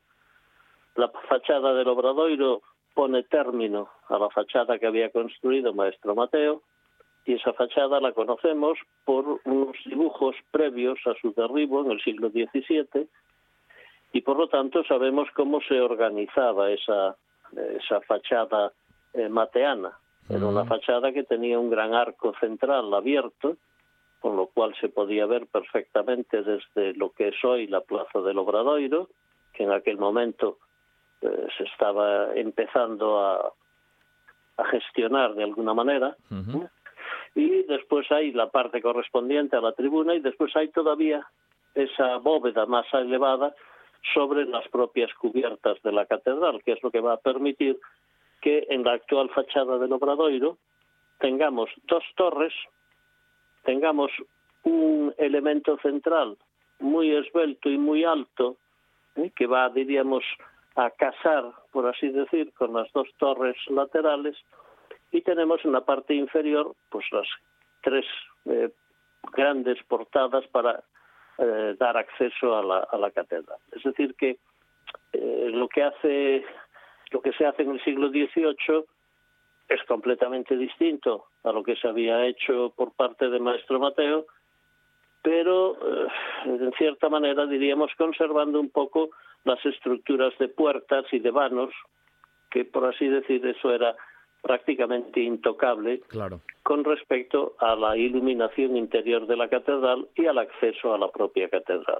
es, un mundo muy complejo el que ahí había y que este hombre pues sabe solventar todas esas dificultades con una gran maestría. Claro, pero ahí no nos damos cuenta en esa en esa explicación, Ramón, que ya no solamente es la intervención del pórtico que hoy vemos, sino que hay muchos elementos arquitectónicos en los que él tuvo que bueno que tener en cuenta a la hora de, hacer las obras. Em, el programa, el complejo em, del programa iconográfico eh, es muy difícil de narrar, lógicamente, aquí en unos minutos, pero de un modo más o menos general, eh, casi podría decirte un poco más, más resumido, ¿hacia dónde va el programa iconográfico que vemos en, esa, en, ese, imponente, en ese imponente pórtico? Bueno, eh, en el Pórtico de la Gloria, desde el punto de vista iconográfico, lo que se hace es una plasmación de lo que es el juicio final. Es decir, es algo que está inspirado en el Apocalipsis y por lo tanto ahí lo que tenemos es la visión de la gloria, de ahí la denominación de pórtico de la gloria, presidido por Cristo, con toda la serie de ángeles y de ancianos que hacen música, grupos de bienaventurados y todo eso fundamentado sobre qué? Fundamentado sobre una serie de figuras de profetas y de apóstoles que son los que han ido eh, organizando y presentándole a la gente a lo largo de los miles de años y de los siglos, pues esa doctrina que va a permitirles llegar a la gloria eh, una vez eh, muertos. Quienes no consigan entrar en la gloria, y eso también se va a plantear en los arcos laterales, por un lado tendremos a una visión del, del mundo antes de la venida de Cristo, y en el otro lado tendremos el juicio final, donde Cristo va a impartir justicia y va a tener a su derecha a los bienaventurados y a su izquierda a los condenados. Por lo tanto, es, diríamos, como un resumen mm, muy expresivo de todo lo que era el mundo del Apocalipsis. Eh, hablabas antes del toque, mm, utilizando esa palabra, ¿no? Vanguardista para la época. ¿eh? ¿Por qué era vanguardista para la época en ese aspecto? ¿Por el realismo de las figuras? ¿Se dio un paso más adelante de lo que se había hecho hasta ese momento? ¿Por qué ese concepto vanguardista desde el punto de vista más artístico, Ramón? Vamos a ver, el concepto de, de vanguardismo, o lo que quiero decir con eso, son varias cosas. Una es, en primer lugar, el vanguardismo arquitectónico porque en el Pórtico de la Gloria pues empezamos a ver cómo aparecen ya arcos ligeramente apuntados, cómo aparecen unas bóvedas de crucería cuatripartitas, es decir, es una estructura, por así decir, más avanzada que la que hay en el resto de la catedral, que es, diríamos, un románico más puro. Claro, esa ese avance de tipo arquitectónico que se está produciendo en este arte de los últimos años del siglo XII y primeros del XIII, evidentemente está basado en, lo que está ocurriendo en los centros más avanzados del arte europeo del momento, lo que está ocurriendo en los grandes centros franceses o en los grandes centros italianos. Por lo tanto, diríamos que desde el punto de vista de la arquitectura, Maestro Mateo es un hombre eh, muy innovador y muy introductor de nuevos elementos.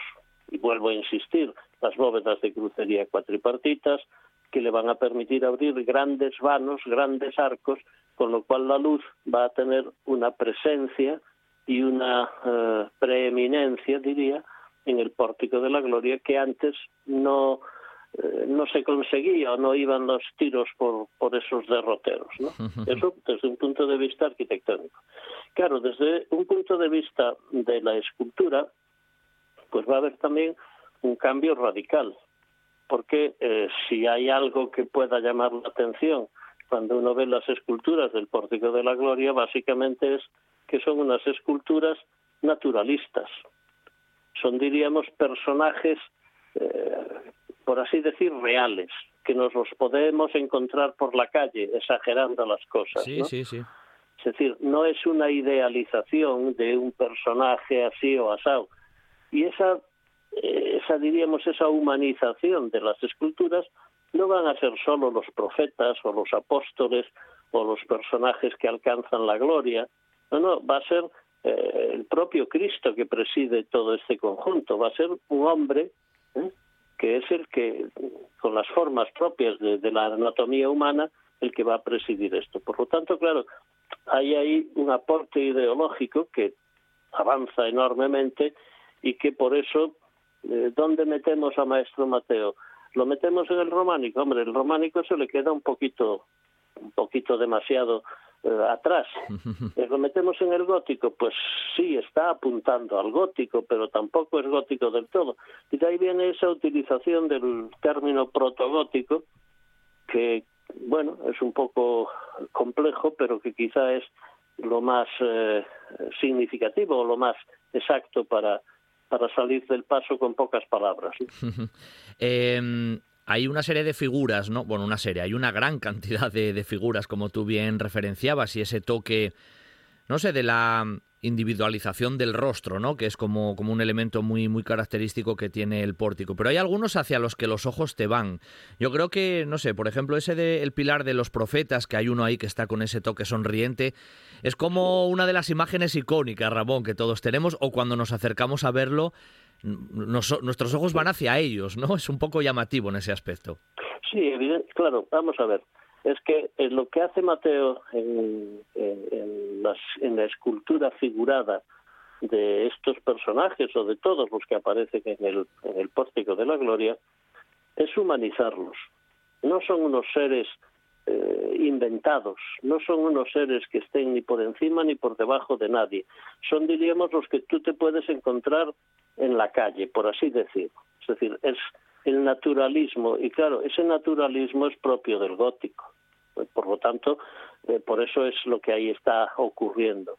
Claro, ¿qué es lo que pasa con la figura de Daniel a la que tú hacías mención entonces? Claro, Daniel es quizá el, más eh, carismático de todos los profetas que aparecen en ese grupo de cuatro de, del Pórtico de la Gloria, puesto que es el que sonríe. Claro, ¿por qué sonríe Daniel? Bueno, ya en primer lugar, desde el punto de vista técnico, el conseguir que una, una figura, una estatua, sonría es un logro, es un logro inmenso.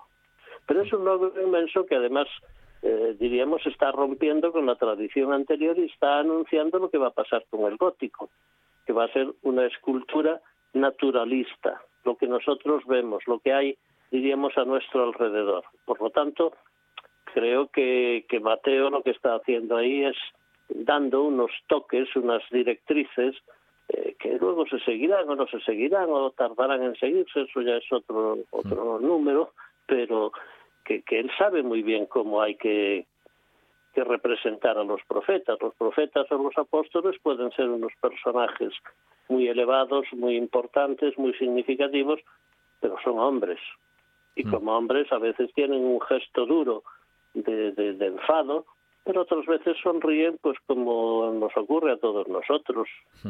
Por lo tanto, va a saber captar un poco, diríamos hoy, eh, la psicología de esos personajes que está además en función de las profecías que ellos van a plantear. Mm. No es eh, no es un capricho de que, de que este personaje sonría o que el otro tenga una cara de muy malas pulgas. Claro. No, no. Está en función de lo que él ha escrito en sus profecías. No está hecho al azar. La última pregunta, el famoso Santo dos Croques, eh, Ramón, que no podía faltar a la cita. ¿Es el maestro Mateo o no es el maestro Mateo? Desde tu punto de vista, ¿hay autorretrato ahí o ahí es un poco también el mito? Bueno, vamos a ver. Eh, el maestro el maestro Mateo eh, hay toda la leyenda de que se representó en la gloria, etcétera, etcétera, y que entonces le dicen que tiene que ponerse ahí. Eso es una, una leyenda.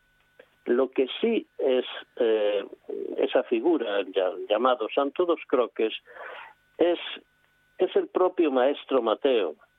Es el propio maestro Mateo que lo que hace es ofrendar, por eso está de rodillas, su obra al apóstol, al apóstol Santiago, que está enfrente, está exactamente frente al altar mayor de la catedral. Por lo tanto, él como maestro, como autor de esa obra, diríamos, le está ofreciendo su obra a este personaje. Y que este hombre, o que este santo dos croques representaba al maestro Mateo, pues mm, es algo más que, que una hipótesis, puesto que eh, todavía en el pilar eh, en el que él está medio embutido, pues allí quedan todavía una M y una A y tal, es decir, el inicial de un magister, ¿eh?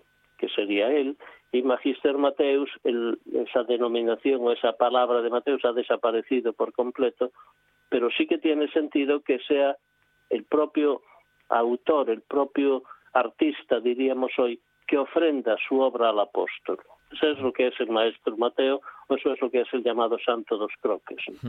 Eh, lo, de la mano en el pilar este del árbol de Jesé, que bueno, es una gran belleza ya de por sí, eso hay constancia también de que constantemente se fue poniendo. Esa tradición de, de dónde vino Ramón, porque esa mano se ve ahí, bueno, se ven ahí las huellas marcadas perfectamente de tantos milenios, de tantos siglos ahí pasados. Bueno, vamos a ver, eso es una tradición que realmente tiene que ver con la devoción de la gente, pero que no estaba previsto en un principio. Hoy nosotros vemos ahí que hay cinco huecos bastante profundos que han sido producidos por la colocación repetida a lo largo de los siglos de muchos de los que han entrado por la catedral compostelana.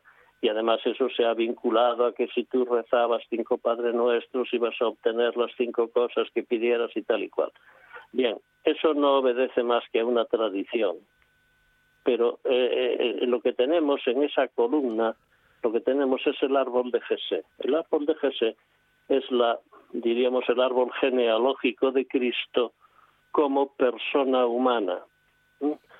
Y por lo tanto el colocar ahí las manos pues está muy bien para seguir estropeando la columna central, pero yo veo muy acertado que eso se esté tratando de evitar porque evidentemente el mármol es blando, ahí hay unos agujeros ya bastante considerables y, claro, yo he visto allí pues hileras de, de, gente esperando para hacer lo propio.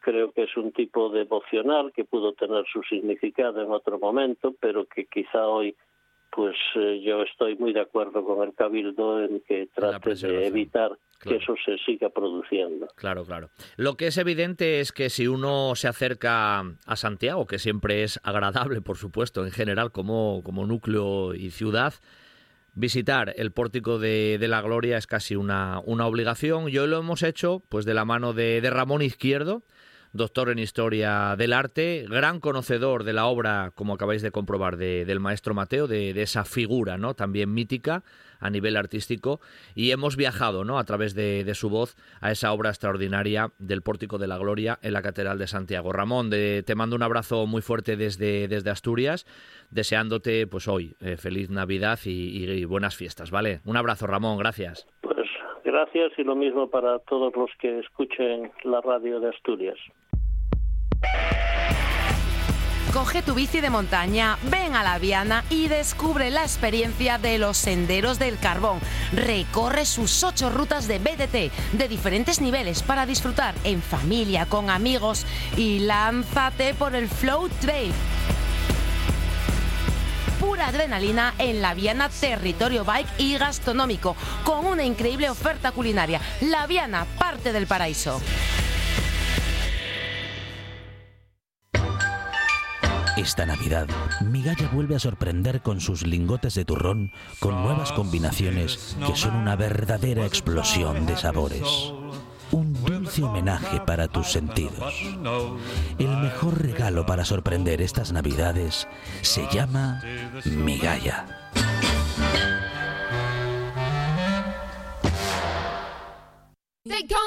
Os presentamos el mejor centro de estética de Asturias, Mijares Estilistas, peluquería especializada en alisados, coloración, peinados, cortes de actualidad, tratamientos faciales y corporales para él y para ella. Teléfono 664-380-973. Síguenos en Instagram, Mijares Estilistas. Marcamos tendencia.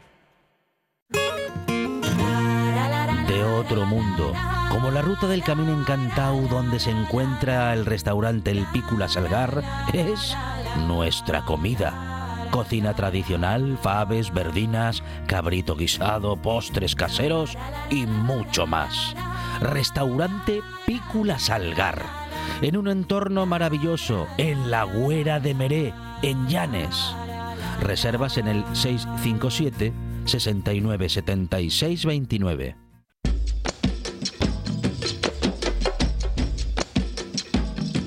Día para viajar con Pablo Vázquez.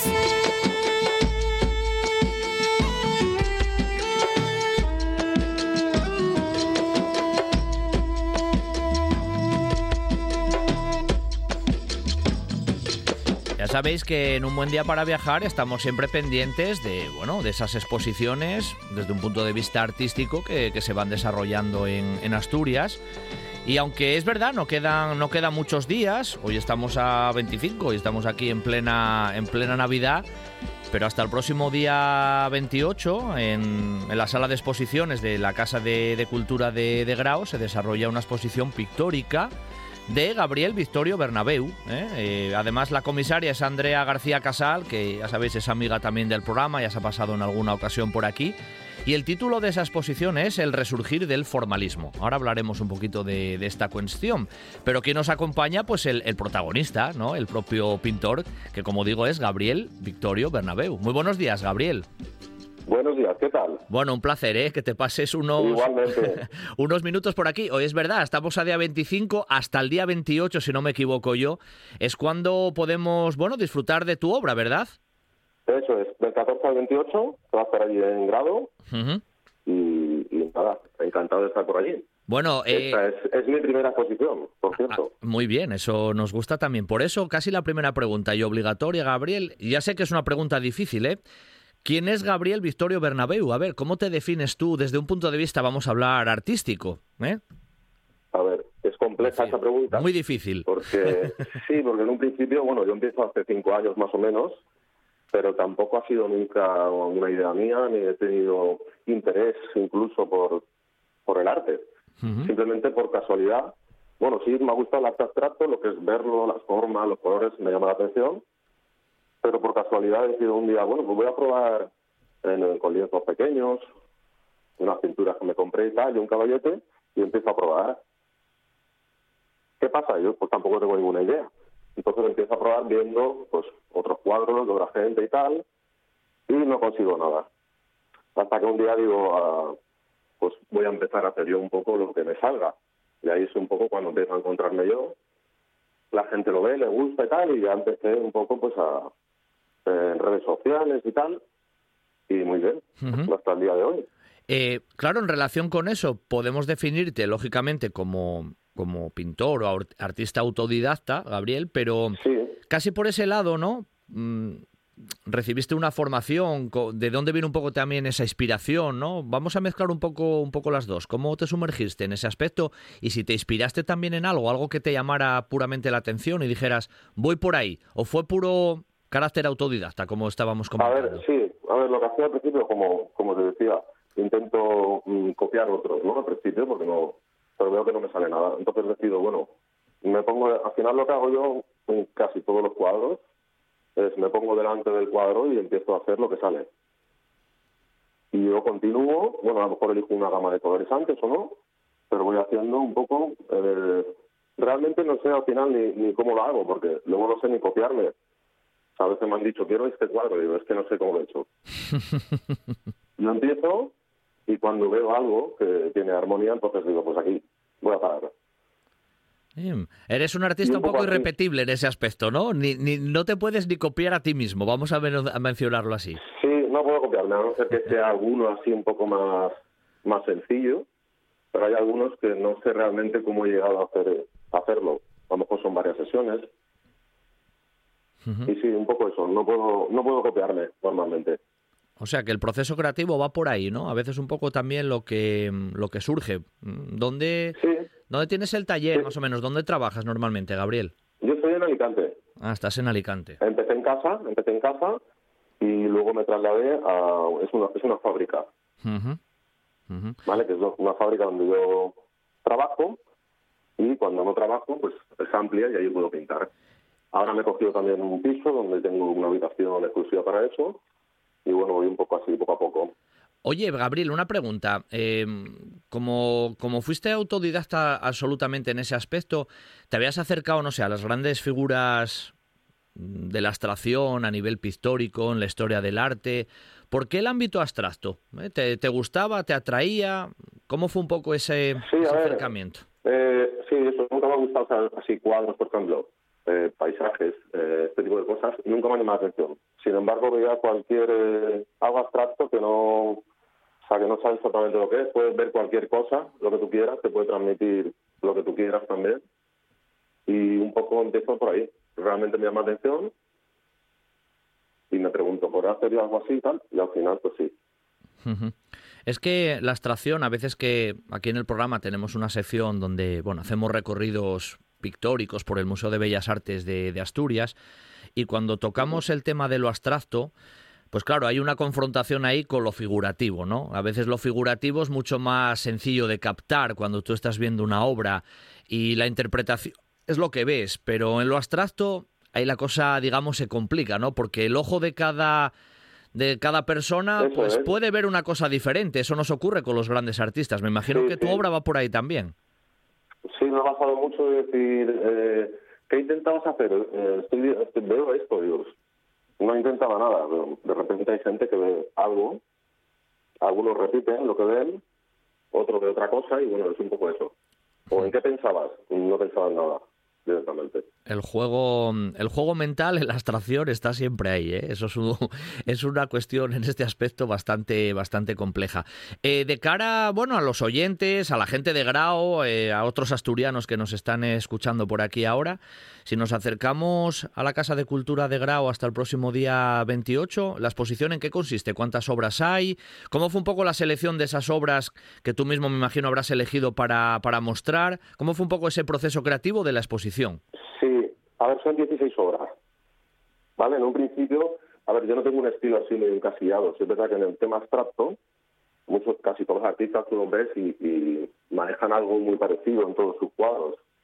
O sea, como una, como una identidad clara, ¿no? A lo mejor hay gente que utiliza tres, cuatro colores solo, otros eh, es siempre relieve, otro. Yo tengo un poco de cada, ¿no? Que a lo mejor no podría saber exactamente pues esta pintura de Gabriel pero algunas sí, a lo mejor más representativas. Pero digamos que como mm, hacer siempre lo mismo como que me aburre. Sí es verdad que hay es parecido porque al final es abstracto y son formas y son cosas, pero intento un poco cambiar un poco el estilo dentro del abstracto. Y un poco lo enfoqué a eso, pues son a lo mejor 16, pues 4, 4, 4, 4, más o menos de estilos diferentes entre ellos, un poco eso. Gabriel, iba a decirte, viendo algunas de las imágenes de, de tu obra, el color es protagonista. Em, debo decirte que viendo, viéndolas, muchas de ellas em, no generan la sensación que a veces en otras obras abstractas puedes captar em, sensación de tristeza, melancolía. En tu obra, al menos en las que yo he visto de la exposición, no van por ahí las cosas. El color, y además colores vivos, son absolutamente protagonistas en cada uno de ellos. Sí, incluso en esta posición a lo mejor he metido más negro del que realmente hago. Porque sí es verdad que un poco a mí han sido un poco los clientes los que me han ido llevando hacia, hacia lo que ellos querían. Y como así es verdad que desde el principio he tenido pues bastantes pedidos, he tenido mucha aceptación, entonces no he tenido mucho tiempo y he ido haciendo un poco también lo que el cliente quería. Y me ha llevado un poco a eso, a ese color y alegría y eso. Claro. Oye, la, mm, la ubicación además es preciosa porque ese patio ¿no? de, de la Casa de Cultura de, de Grao es bien, bien llamativa. Como ubicación, la verdad que, que está fantástica. Y el futuro ¿Cómo lo ves, Gabriel? Porque ya que ha surgido un poco casi como nos estás contando, de un modo hasta a veces sorpresivo, ¿no? Este contacto que tú has ido desarrollando, ¿cómo lo ves de cara al futuro o no te lo planteas mucho tampoco? ¿Vas ahí a corto plazo? A ver, sí, a ver, ahora sí me lo planteo, pues se verdad empiezo hace cinco años, empiezo como, voy a ver si puedo vender un cuadro. Claro, cuando enseguida hay una aceptación y, y subo de Instagram, en Instagram, por ejemplo, yo unos tres, cuatro años más o menos, y ha sido un poco sin parar de vender. Claro, ya sí que me lo planteo a nivel futuro. Por eso es un, era un poco empezar las exposiciones, que Andrea García me ayuda mucho, porque sabe mucho más que yo de todo este tema. Mucho, mucho. Ella sabe mucho. Y al final es eso, es, es, la base del artista. Para empezar con las exposiciones y... Bueno. Claro, he tardado, he tardado bastante porque, bueno, pues Instagram, redes sociales, como estoy vendiendo súper bien, pues digamos que no tenía tiempo y no me lo había planteado, pero realmente eh, creo que esto es el futuro, empezar con las exposiciones y un poco ir viendo qué pasa. Tampoco sin volverme loco, pero vamos, sabiendo que se puede. Mira, me parece interesante ese concepto que tú mencionaste ahora, ¿no? Esto de las redes sociales, que a veces las demonizamos, otras veces pues eh, ponemos su, su, cara positiva, que lógicamente tiene. Desde un punto de vista para un artista como tú en la actualidad, las redes sociales yo creo que ayudan, ¿no? Es una forma también de divulgar tu, tu propia obra, de llegar sí, allá de los mares, como se suele decir, Gabriel. Sí, para mí ha sido fundamental fundamental, porque sí es verdad que a, a través de las exposiciones eh, te das a conocer, pero es a otro, a otro ritmo. En las redes sociales, ahora por ejemplo tengo, son 18.000 seguidores. Claro. Y haces una publicación y al final te ven esos 18.000 y, y te ven otra gente y bueno, pues hace colaboraciones. Luego hablas con gente también referente a este tema, por ejemplo con, con Andrea, Andrea la conocí por allí. Uh -huh. Correcto, ¿ves? Y Como... pues otra gente que al final pues pues oye, al final es, un poco esa gente, aceptar también, la que te va a ir un poco impulsando. Fantástico. Eh, el que quiera acercarse todavía a conocer eh, la pintura de Gabriel Victorio Bernabeu, eh, comisariada en este caso por nuestra amiga Andrea García Casal, lo puede hacer o ya lo hizo desde el 14 y hasta el próximo 28 de diciembre en la Casa de, Cultura de, Grau en esa sala de exposiciones de, del patio, con esas obras del pintor que nos acompañó amablemente esta mañana y que nos ha hecho un pequeño esbozo ¿no? de, su propia obra y de su propio proceso vital y artístico. Gabriel, te mando un abrazo muy fuerte desde Asturias, invitando también a nuestros oyentes que, bueno, que te sigan también por, la, por las redes sociales y esas obras a nivel artístico que estás desarrollando. Un abrazo fuerte, Gabriel, Igualmente, y felices fiestas. Muchísimas gracias por la invitación. Gracias. Eso es, vamos a seguir, vamos a preparar ya la comida. de otro mundo, como la ruta del camino encantado donde se encuentra el restaurante El Pícula Salgar, es nuestra comida. Cocina tradicional, faves, verdinas, cabrito guisado, postres caseros y mucho más. Restaurante Pícula Salgar, en un entorno maravilloso, en la Güera de Meré, en Llanes. Reservas en el 657 69 76 29.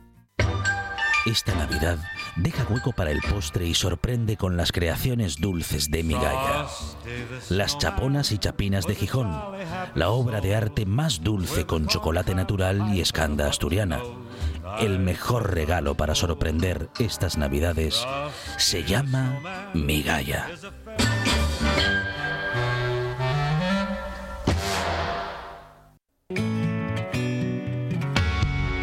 ¿Tienes que iniciar la digitalización de tu empresa y no sabes por dónde empezar?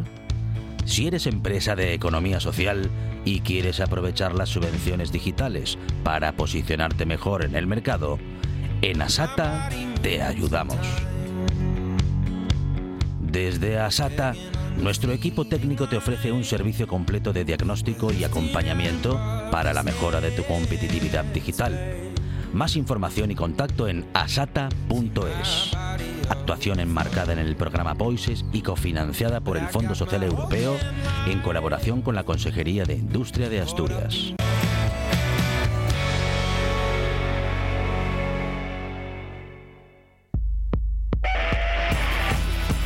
Tu bici de montaña, ven a la Viana y descubre la experiencia de los senderos del carbón.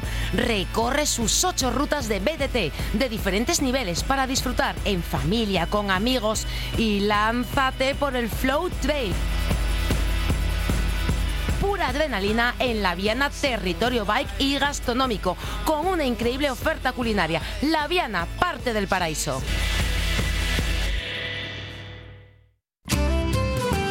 Sidrería Parrilla La Carballera de Granda. Cocina para todos los paladares. Amplios salones, menú del día, eventos, terraza con atención personalizada. En Gijón, Sidrería Parrilla La Carballera de Granda. Para disfrutar de la vida.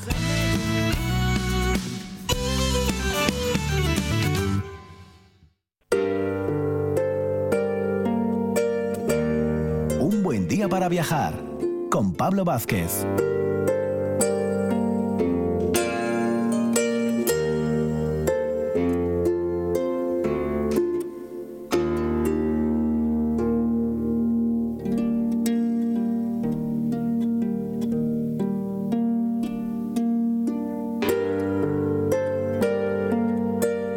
Cerrar este programa especial, ¿no? Por la fecha en la que nos encontramos, en esta mañana de, de Navidad, ¿eh? 25 de, de diciembre, qué menos que terminarlo hablando de cuestiones navideñas, bueno, pues con relación con Asturias, con sus tradiciones, con los diferentes lugares de la región, a veces comparaciones con otros elementos que se dan en otras navidades, en otras latitudes cercanas o más lejanas, para hablar de esas tradiciones, ¿no? Que tenemos ahí un poquitín también en, en el terruño asturiano.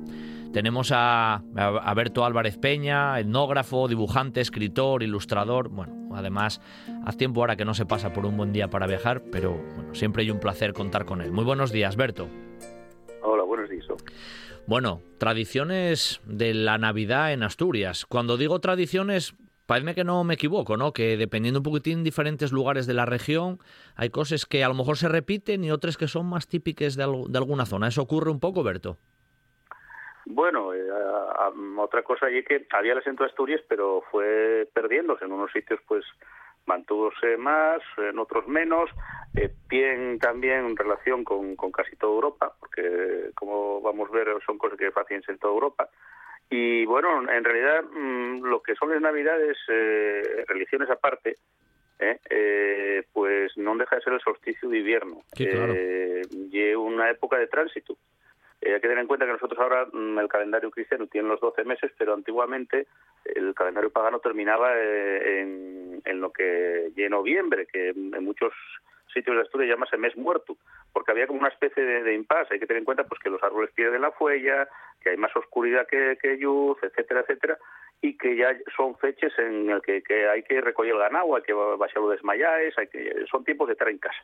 ¿eh? Y hasta que no vuelva a reiniciarse, que precisamente eh, en ese 25 de mayo cuando cuando se da el solsticio y muy pucurín a poco apenas se nota eh, pues la luz va ganando horas en este caso minutos a, a la oscuridad a la, a la, noche bueno pues eh, en toda Europa eh, pues um, cuando vivíamos en una sociedad agrícola y ganadera pues eh, había el mismo rito de paso no o sea, no solamente ritos de paso de, de la adolescencia al, a, al adulto como vamos a ver en lo que son los mascares de invierno uh -huh sino también estacionales, porque luego eso volvía otra vez poco a poco a, despegar vuelo, ¿eh? si os das cuenta pues hay muchos muchos refranes del el día Santa Lucía estira la vieja al pie, y quién es esa vieja, bueno pues eh, y que personifica el invierno, ¿eh? precisamente en, en muchos pueblos en aldeas de, de, Cabranes y de Piloña, cuando caían los primeros trapos de nieve, los pastores decían, ¿qué traes vieja? Bueno, pues la vieja traía eso precisamente, la nieve, y un poco la personificación del invierno, ¿no? y, y entonces, bueno, pues lo que se celebra precisamente y eso. Y um, hay una serie de celebraciones, ¿eh? de, de tradiciones, que van alrededor al rueldo de, de, de todo este tipo de, de, de entramado. Uno de ellos, bueno, pues sí, una antigua dendolatría, o sea, eh, el culto al, al, al, árbol, al vegetal.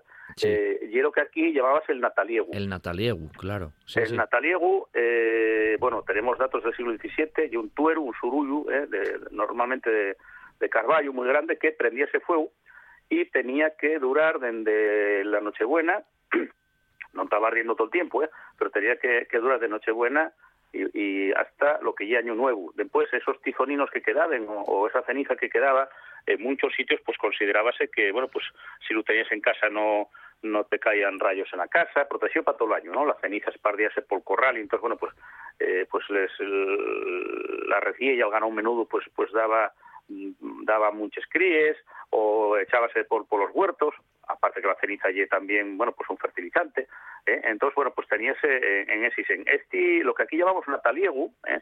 eh bueno, pues diose en muchos más sitios de, Europa, tanto en Serbia, que bueno, pues con las pavesas que, estallaban de, de, de, Citroncu, tantas pavesas, cuantas más pavesas, más cabezas de ganado iban a, salir para pa el año venidero, en Gales, en un montón de sitios, en la Baja Sajonia, en casi toda Europa.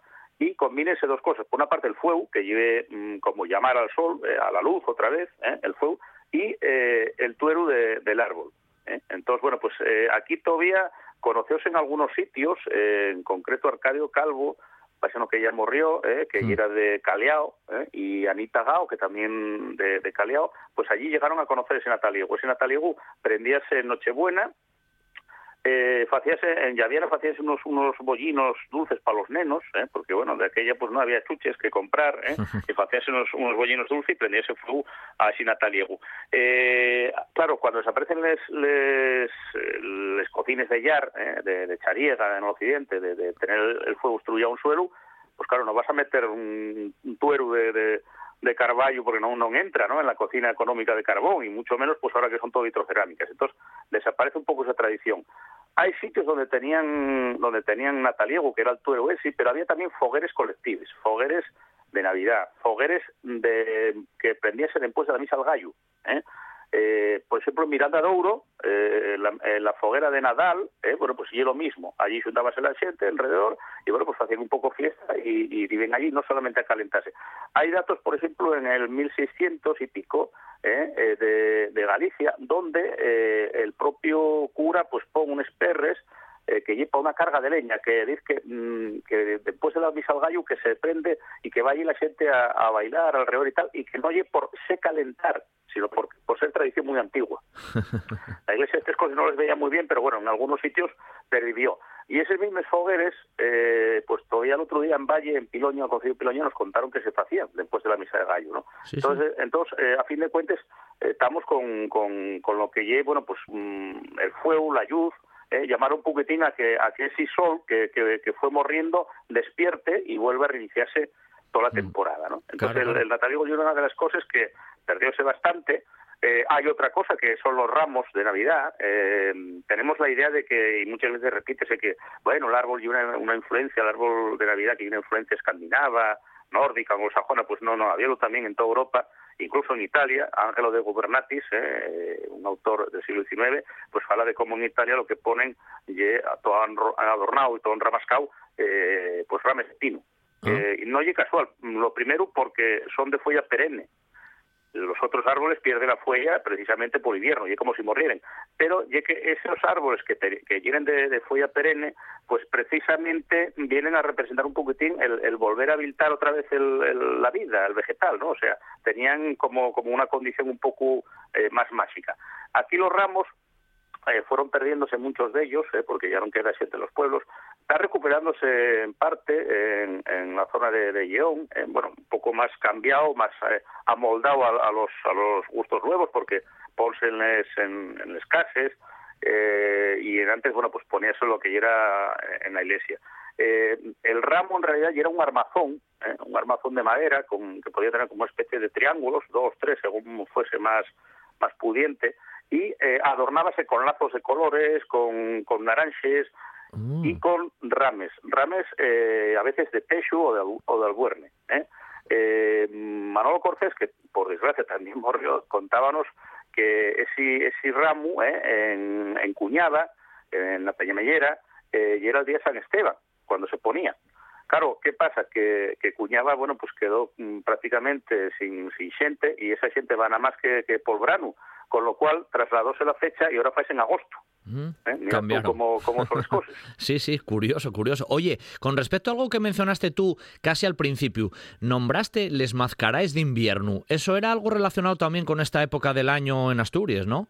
Eso y es. Son- El mascaráis de invierno y el nombre genérico que damos a, a, a los que salen ma- amascaritados, amarucados, disfrazados, eh, antrochados, y salen en toda Europa por estas fechas. Suele relacionarse, en algunos casos, pues con las Saturnales y, Sí. y, y las Supercales romanas, pero bueno, eh, los romanos son también indoeuropeos, igual que celtas y hermanos y, y griegos. Entonces, quiere decir que esto en realidad no lleva un- una herencia romana, sino que lleva una herencia mucho más antigua. En sitios como Finlandia, donde no pisó una, una alpargata romana, bueno, pues también hay este tipo de máscaras de invierno, ¿no? Aquí llamas el aguilando. Nosotros en ciudad tenemos la idea de que el aguilando, pues nada, son cuatro guajes tocando una pandereta, cantando villancicos, ¿eh? mira cómo ven los peces al río, esas cosas, eh, para que os den perres, ¿eh? o os Sí. den caramelos, o, o lo que sea. En realidad, no, los aguilandos, ¿eh? los aguilandeiros, eh, que los había también en toda Asturias y ya, ya os digo, en toda Europa, eh, salen eh, antrochados con pieles, con pellillos de animales, con pellillos de, de, de, de- de ovella, un ufae de oso, otro, hay personajes determinados, ¿eh? y salen precisamente el día de Navidad, el día de Año Nuevo y el día Reis. Eso, las máscaras de invierno vienen a culminar al final con lo que sería el antrocho. El antrocho ya el culmen cuando ya viene antroido, introducción, eh, Claro. cuando ya volvemos otra vez a, a- a introducir el, el- el siguiente año, ¿no? Entonces, eh, vienen a culminar, a culminar con el antrocho. Pero en estas fechas de, de Navidades, pues ya os digo, salían Navidades, Año Nuevo y Reis. Y por supuesto, eh, en un primer momento, mm, ahora bueno, pues los tiempos cambian y hay que adaptarse, ¿no? Y pueden ir mozos y tal, pero en un primer momento solamente podían ir mozos, no mozos casados, sino los que estaban, por eso os digo que era un rito de paso también de adolescencia a adulto, Claro. y a veces relaciones algunos antropólogos eh, o etnoarqueólogos relacionaron con lo que eran las antiguas fráteres guerreras de, de mozos, eh, eh, lo que llamaban las catervas, que se juntaban y bueno pues eh, revestíense con, con los pelleos de aquellos animales que se admiraban, de osu, de yobu, etcétera, ¿no? Mm. Eh, esto duró mucho tiempo, la Iglesia quiso quiso acabar con ello, eh, no pudo, ¿eh? y tenemos datos en, en toda Europa, hacia los siglos pues 6, 8, 9, tenemos eh, datos de clérigos, pues por ejemplo, Audino de Guan en Francia, que dice que nadie durante las calendas de xinero eh, ponga, disponga las mesas eh, con viandas y manjares y, y se revista eh, con pieles de ciervo, de vaca o de cualquier otro animal. ¿eh? O tenemos, por ejemplo, Paciano, que fue obispo de Varna, que hizo un tratado, un libro que se llamaba Cervus, en el que le llevaba a hacer el ciervo esto, porque decía que, que se cubrían con, con animales, sobre Claro. todo de ciervo y tal, y eh, que eso, bueno, pues que era, era pagano, sacrílego, etcétera. Por mucho que, que espotricaren no acabaren con ello y siguieron haciéndose eh, hasta ba- bastante poco. Eh, como siempre, recuperaronse unas cuantas aquí en Asturias y el gran problema que tuvieron es que los pueblos queden vacíos. ¿eh? Sí, claro. pero eh, bueno, recuperaronse, pues por decimos alguna. Eh, el Guirria de, de San Juan de Beleño, ¿eh? Sí. que, bueno, me ponga que sí mm, sigue saliendo, ¿eh? va el delantre, Tomás Caritau, y detrás van, mm, llega a caballo, van los mozos pidiendo al aguilando y tocando la gaita, ¿eh? a caballo y a cara descubierta. Ujú. Eh, recuperarse el de San Juan de Villapañada del Grau, el de Xedré de Cangas de Narcea, eh, los zamarrones de, de la zona de Chena, eh, después el Valledor o Reises. O Reises. Y el Valledor, no solamente el Valledor de Allande, sino también o Reises de Ibias. Sí, sí, sí. Eh, en Rozaes de Villaviciosa también recuperaron un poquitín esta tradición. Eh, y venden, pues están, por supuesto, los, los hidros eh, y les comedias en Valdesoto. Claro, claro, sí, Eh, sí. Lo que vos decía es que mm, los personajes que van allí eh, son particulares, es decir, no no allí como entendemos ahora un carnaval moderno, ¿eh? un antrocho moderno, de yo voy disfrazado de, bueno, de lo que me apetece. De lo que está de moda. No, no. Allí eh, había pues dos tipos de personajes, unos los que llaman los guapos, ¿eh? que son quizá los más permeables a, a- a innovaciones, porque los guapos eh, bueno, pues son las madamas, eh, van de mozas, eh, otro va de valenciano, otro de, va de militar, eh, son, son los personajes agradables, los maragatos de San Juan de Villapañada, eh, que van con cintas de colores y son los que bailan, eh. delante de las casas y dicen bailamos o cantamos y bueno son los que ensalzan un pucunín porque las casas eh, tienen que congraciarse con esos personajes y da ellos eh, viandas de comer y de beber no entonces, bueno, pues eh, canten cosas como tipo, esta casa sí que es casa, estas sí que son paredes donde vive el oro y la plata y la belleza de las mujeres, cosas así, eh, ensalzando la casa. Si no dan nada, que siempre hay algún vecino un poco atuñón, eh, sí, más eh, pues entonces solían cantar allá arriba en aquel alto, hay una perra cagando para los amos de esta casa que no nos dan el aguinaldo. ¿eh? Y bueno, normalmente ya era mala señal que no que no entrasen a tu casa a comer. Y luego están los otros que representen un poquitín fuertes no controles de la naturaleza y con los cuales por eso te tienes que congraciar con ellos para tener una buena entrada de año. ¿no? Eh, y la, la, vieja o la cardadora, que va representando el invierno, ¿eh? y un, un, mozo, un paisano vestido de vieja con unas cardas de la lana, y la lana va simbolizando los falopos, los trapos de la nieve, los hay que van de diablo, pero con unos cuernos ¿eh? muy grandes de, de, de hue, pero en realidad no tienen nada que ver con el diablo del cristianismo, ¿eh? sino que bueno, pues puede ser algún numen antiguo del bosque. Hay sitios donde va el oso, el oso al final de cuentas y el señor del bosque, ¿eh?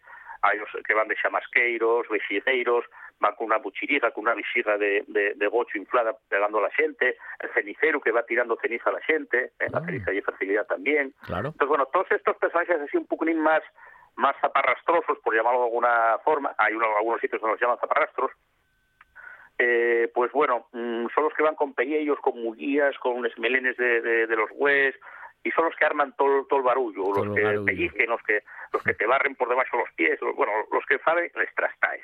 Claro, ¿eh? claro, y luego claro. están nosotros, que son los guapos. En realidad representase pues la lucha de siempre, la tiniebla y, y la luz, la luz y la oscuridad. Mm. Pero, sin embargo, tienes que congraciarte con ellos. De ahí que ya tenemos los datos que contaban estos clérigos altomedievales, que se ponían meses con viandas, ¿eh? meses cargados de comida y de manjares, para congraciarse con esa gente. Mira, yo participé una vez en uno en Taramunde, hace muchos años, y anduvimos, bueno, pues parte de Taramunde, eh, bueno, acabamos a las 7 de la mañana, iba con nosotros Nela, el gaitero de Bres, de Taramunde, tocando, y acabamos en los ojos. Pero entramos en unos pueblinos que vienen ya de lo que es el concello de, Lugo, que roza con Taramundi. Y allí, bueno, pues agasallaronnos en toles cases, en toles cases no estaban de beber, de comer frichuelos, bullinas, esto, lo otro, bueno. Y mmm, ya debíamos a marchar y había una casa que no conocíamos, que no sabíamos eh, que estaba allí y no habíamos entrado. Bueno, pues salió el paisano corriendo detrás de nosotros, que íbamos en furgoneta, antiguamente hacíase andando o a caballo, ¿eh? pues salió corriendo para que entrásemos a su casa, porque ya era, era un desaire muy grande no y muy mala suerte para todo el año que, que estos personajes Ah. antrochados, mascaritados, no entrásemos a, a, a comer ¿eh? y a beber de lo que él había dispuesto, porque ya era mal, mala señal para todo el año, para, para, para las tierras, para el ganado, para todo. Qué guapo. Entonces, bueno, pues todavía se, se conservaba la idea de, de, de que hieren esas máscaras de invierno. No, no, es una, una historia espectacular, ¿no? Esto que nos comentaba Berto, el Nataliegu, esa tradición y este Mascaráis de invierno, esos personajes que, bueno, que quedaron ahí en el imaginario y en muchos casos, como él nos decía, pues se han ido también recuperando. Oye, dentro de nada tengo que volver a llamarte para la cuestión de los regalos que queda ahí pendiente, de esos paralelos en Asturias de los Reyes Magos y de Santa Claus, que ahí también hay no, tela por no, cortar, ¿eh, Berto? Hay también, mira, y además, mira, y una cosa, eh, que en esos primeros tiempos, pues Máximo de Turín, por ejemplo, ¿eh? Eh, los regalos eh, hacían los paganos entre sí, tanto el rico al prove como el prove al rico. Y el primer cristianismo quito, quiso quitarlos, ¿eh? Sí, sí. porque decía que era, era, era rito gentilicio, que era pagano y que era que se daban antes el regalo que el abrazo fraternal y que eso era cosa de los paganos. Bueno, Como no bueno. pudieron acabar con ello, pues los, el cristianismo, los católicos, tiraron por los Reyes Magos y los protestantes por el Papá Noel, San Nicolás o Santa Claus. Pero de eso que, bueno, pues, ya te digo que hablaremos de ello, ¿eh? hablaremos de ello porque eso merece una sección solo exclusiva ya. Así que dentro de muy poquillín llamamos. Te oye, Berto, un placer como siempre tenerte aquí y lo dicho, pues felices fiestas también para ti, ¿vale? Hasta la próxima. Venga, por supuesto, pasáislo bien todos.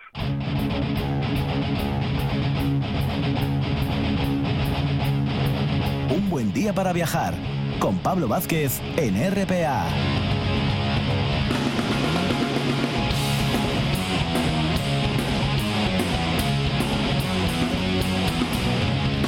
Tiempo de radio que finalizamos en este fin de semana tan especial, navideño y en esta mañana de Navidad y festivo. En el control técnico estuvo, bueno, pues como siempre, Juan Saez Pendas y al micrófono vuestro amigo Pablo Vázquez. El fin de semana que viene, que ya cogemos año nuevo, mucha más radio, mucho más viaje, siempre aquí, en un buen día para viajar. Hasta el próximo sábado.